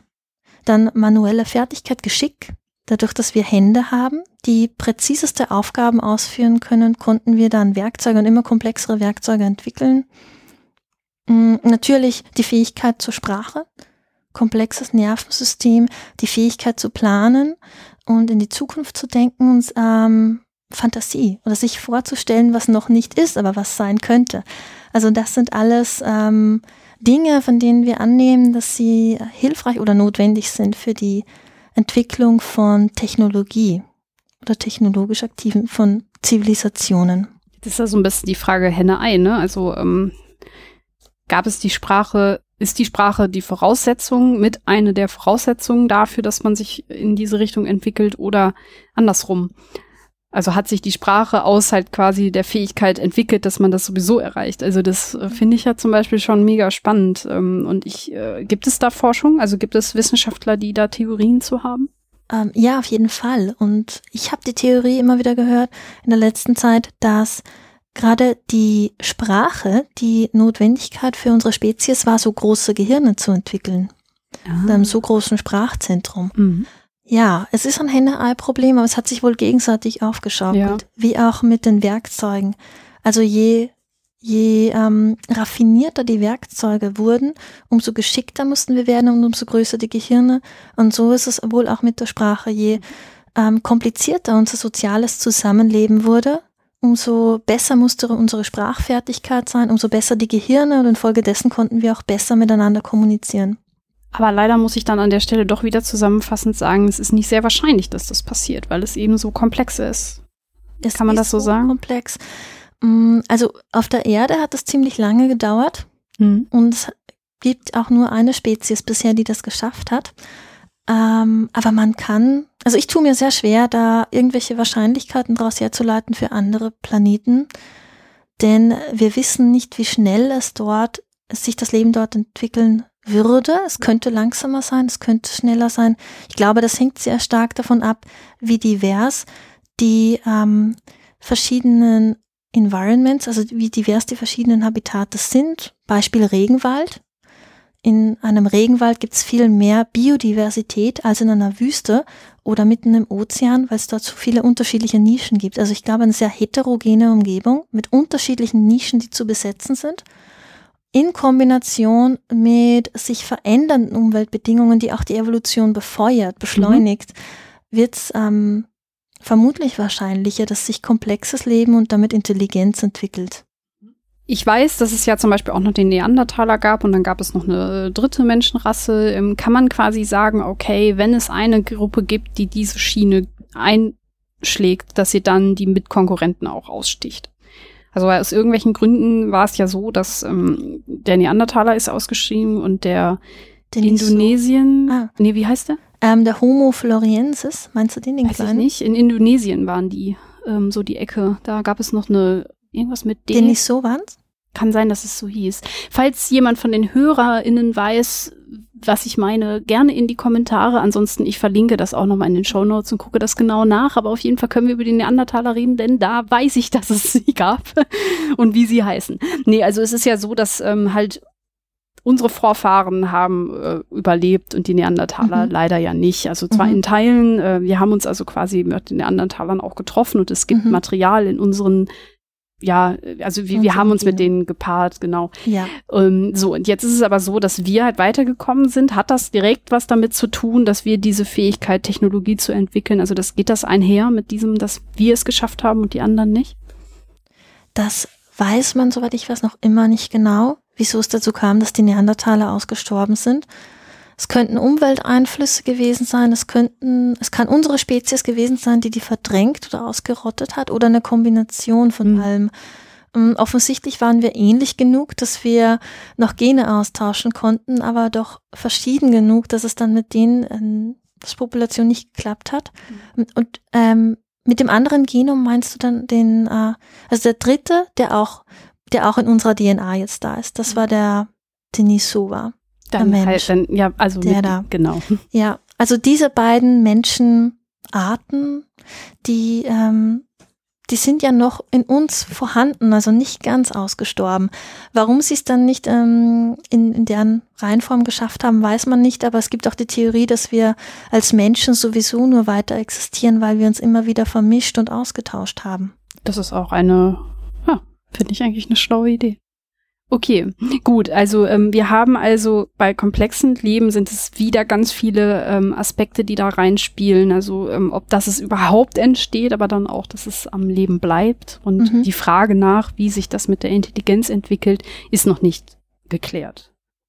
Nein, also vor allem im Hinblick auf die Astrobiologie ist es noch nicht geklärt. Ähm, es gibt ja noch nicht mal eine genaue Definition für Intelligenz, die ist je nachdem, wie man es angeht, auch unterschiedlich. Aber ich glaube, es kommt, wenn wir nach Zivilisationen suchen, mit denen wir kommunizieren können, sucht man halt nach Intelligenz, die, die ausgereicht hat, um Technologie zu entwickeln.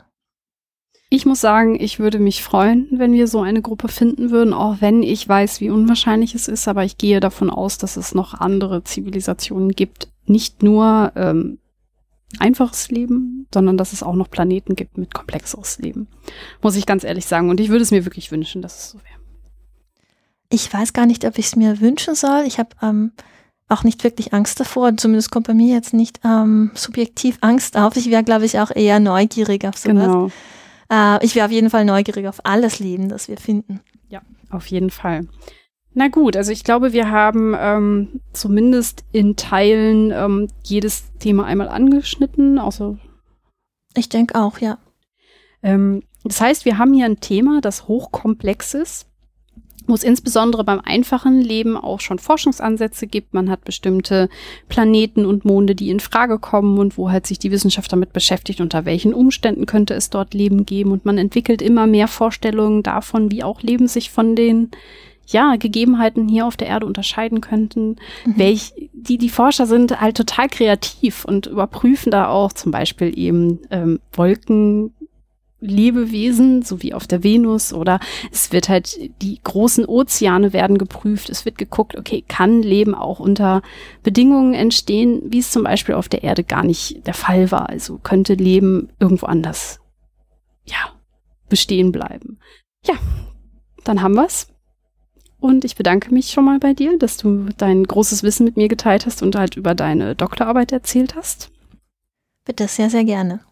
Falls ihr HörerInnen noch irgendwie Fragen habt oder ähm, vielleicht eine Meinung zu dem Thema oder euch ähm, vielleicht etwas noch genauer interessiert, dann könnt ihr gerne in der Kommentarsektion Diskussionen starten, Fragen stellen, Kommentare dalassen zur Sendung. Falls euch die Sendung insgesamt gefallen hat, würde ich mich natürlich auch über eine Bewertung bei iTunes oder bei anderen Portalen freuen. Und an alle Spotify-Hörer, falls ihr mir folgen wollt, könnt ihr das gerne tun. Darüber würde ich mich auch sehr freuen. Gut, dann würde ich sagen, kommen wir zum letzten Teil der Sendung. Jetzt kommt der Teil wieder mit den Horoskopen. Mhm, sehr schön. Du warst ja schon mal bei mir zu Gast, deswegen weißt du, dass ich im letzten Teil der Sendung meinem Gast immer gerne ein Horoskop mit auf den Weg gebe. Heute gibt es für dich auch ein echtes und nicht ein Gummibärenhoroskop. Mhm. In der ersten Folge, die ich mit Lydia aufgenommen habe, haben wir das nämlich so gemacht, dass wir ähm, ja aus einem Gummibärenhoroskop vorgelesen haben. Heute gibt es für dich ein äh, Geologenhoroskop. Uh. Ich habe nämlich gedacht, was könnte besser passen ähm, zum Thema Geologie? Äh, Astrologeologie gibt's leider nicht, aber es gibt ein Horoskop in Bezug auf Steine. Jedem Sternzeichen werden natürlich auch Edelsteine zugeordnet. Und deswegen habe ich etwas rausgesucht, was äh, dir deine Zukunft vorhersagt in Bezug auf deine passenden Edelsteine. Magst du mir dein ähm, Sternzeichen einmal sagen? Schütze. Du bist also Schütze. Die Edelsteine für das Sternzeichen Schütze. So, wir haben hier zunächst den Larimar. Die offene Art des Schützen macht ihn bei anderen so beliebt. Der Larimar prägt diese offenen Einstellungen noch weiter aus, hält aber auch davon ab, sich zu sehr zum Sprecher für alle aufzuschwingen. Der zweite Stein? Chalcedon. Die Verbindung von Herz und Kopf ist für Schützengeborene manchmal schwer. Der Chalcedon ist da genau der richtige Edelstein, um dem Sternzeichen mehr Vertrauen in sein Bauchgefühl zu verleihen. Mhm. Der Ausgleichsstein des Schützen. Als Schütze könnte sein, dass sie dazu neigen, zeitweise ein bisschen zu sehr abzuheben. Dabei verlieren sie den Blick dafür, was um sie herum passiert. Der Dolomit holt sie auf den Teppich zurück und schärft ihren Blick für die Gegenwart, die Realität. Mhm. Hast du den Chalcedon und den Larimar zu Hause? Ich habe keinen von den drei zu Hause. Kannst du mir sagen, was das für Steine sind? Ich kenne die gar nicht. Das sind wohl alles Edelsteinvarietäten. Larimar, keine Ahnung. Chalcedon hört man immer wieder, ob das nicht irgendeine Quarzvarietät ist. Ähm, habe ich im Grundstudium gelernt, habe ich vergessen. Also dieses äh, Stern, äh, dieses Edelsteinhoroskop sagt dir jetzt quasi über dich auf, dass du eine sehr offene Einstellung hast, dass du aber mal öfter auf dein Bauchgefühl hören solltest. Würdest du dich da wiederfinden? Ich glaube, da würden sich so ziemlich alle Leute wiederfinden. ja, stimmt auch wieder. Was, was, mir auffällt, ist, dass in diesen Horoskopen fast immer irgendwie drin steht, ja, vertrauen Sie doch mal mehr auf Ihr Bauchgefühl. Also mhm. ähm, das ist so dieses typische, okay, ähm, bloß nicht zu verkopft sein. Das kommt ja sehr, sehr häufig in diesen esoterischen Szenen mhm, vor. Das, das haben wir auch hier wieder. Es passt ja nicht so richtig zum Thema der Sendung halt Bauchgefühl. Ne? Also natürlich als Wissenschaftler Intuition haben ist auch immer schön, aber also ähm, meiner Erfahrung nach fällt es den Leuten auch, wenn die raten sollen, welche Sternzeichen ich bin, raten die so gut wie immer daneben. Ja, natürlich. Daher ist ich meine, Chance von 1 zu 12. Kennst du denn Leute, die quasi darauf Wert legen? Also hast du das häufig, dass du Leute triffst, die dann auch sagen, okay, ah ja, das ist doch ein typischer Schütze, ja, das wusste ich doch sofort. Äh, immer weniger, muss ich sagen. In, in, meiner Kindheit hatte ich noch mehr mit solchen Leuten zu tun. Da ja. gibt es mehr in meinem Umfeld, aber jetzt immer weniger. Und nein, es ist so, ähm, wenn ich dann gesagt habe, ich bin Schütze, kam dann eher der Kommentar, so hätte ich dich ja überhaupt nicht eingeschätzt. ja. Ich frage mich ähm, bei sowas dann immer, was die meinen, was denn dann so typisch ist. Also ähm, ich meine, wenn, wenn ich, ich habe mich natürlich jetzt auch für diesen Podcast und generell schon sehr häufig mit astrologischen Sachen auseinandergesetzt. Da findest mhm. doch jede Eigenschaft für jedes Sternzeichen in irgendeinem Buch. Ja, und das ist teilweise diffus von ähm, welche Eigenschaften wem zugeordnet sind. Also mir, ich durchblick das nicht. Es kommt mir sehr, sehr willkürlich vor und die sind halt so maßgeschneidert, dass es äh, so ziemlich immer und für jeden irgendwie passen kann. Solange es, man es, es glauben will und sich dann, dann kann man es sich schon irgendwie zurechtlegen. Ja, das stimmt. Und naja. diese Verbindung zu den Edelsteinen, das habe ich aber auch schon sehr, sehr häufig gesehen. Mir kommt das dann immer so vor, als will man damit dann halt einfach nur nochmal irgendwas verkaufen, ehrlich gesagt. Ja, äh, auf jeden Fall. Also damit kann man dann diese hübschen Steine verkaufen. Ähm, als Kind äh, lagen bei uns manchmal Bücher rum zu diesen Themen. Da habe ich die dann, weil ich Steine schon immer gut fand, habe ich da auch reingeschaut ähm, und dachte mir immer, Mist, gerade meine Lieblingssteine passen nicht zu meinem Sternzeichen. Da habe ich mich geärgert. Das ging mir auch so als Kind. Das, äh, daran kann ich mich auch noch erinnern. Ich fand halt damals immer diese Steine total toll. Auf so mhm. Märkten, mhm. da gab es ja immer diese Stände, ne, wo dann halt ähm, dieses ganze Jahr hier Tigerauge bedeutet Liebe und äh, der Quarz, der bringt Glück oder so, ne? Und ich fand mhm. aber immer die Steine einfach nur toll. Und dann dachte ich so, okay, ja, aber ich brauche ja jetzt gar nicht dieses, ich möchte den, weil der schön ist. Genau. Okay, aber irgendwie, um jetzt die, den Kreis wieder zu schließen zum Thema Leben, ähm, ist es so, dass sowas und solche Theorien ja so ein bisschen zeigt, wie kreativ unsere Spezies ist. Und ähm, machen, drücken wir es mal positiv aus. Ja, wie fantasievoll. Also ich glaube, gerade diese Fantasie, die wir gehabt hat, die hat uns dahin gebracht, wo wir jetzt sind. Manchmal nimmt die halt Auswüchse an, die nicht so zielführend sind, aber es macht uns Menschen aus. Genau. Und ich meine, nur weil etwas Quatsch ist und wenn man vielleicht auch weiß, dass es Quatsch ist, heißt es ja nicht, dass man sich daran nicht belustigen kann mhm. und äh, etwas Schönes draus ziehen. So wie wir jetzt hier auch. Wir haben uns ein bisschen über Edelsteine und Horoskope lustig gemacht. Dann ähm, bedanke ich mich ein zweites Mal bei dir. Ähm, es war wirklich cool, so viel über dieses komplexe Thema zu lernen. Bitte, hat Spaß gemacht. Danke, mir mhm. auch. Und euch, liebe HörerInnen, ich hoffe, es hat euch auch Spaß gemacht und ähm, danke fürs Zuhören. Tschüss. Tschüss.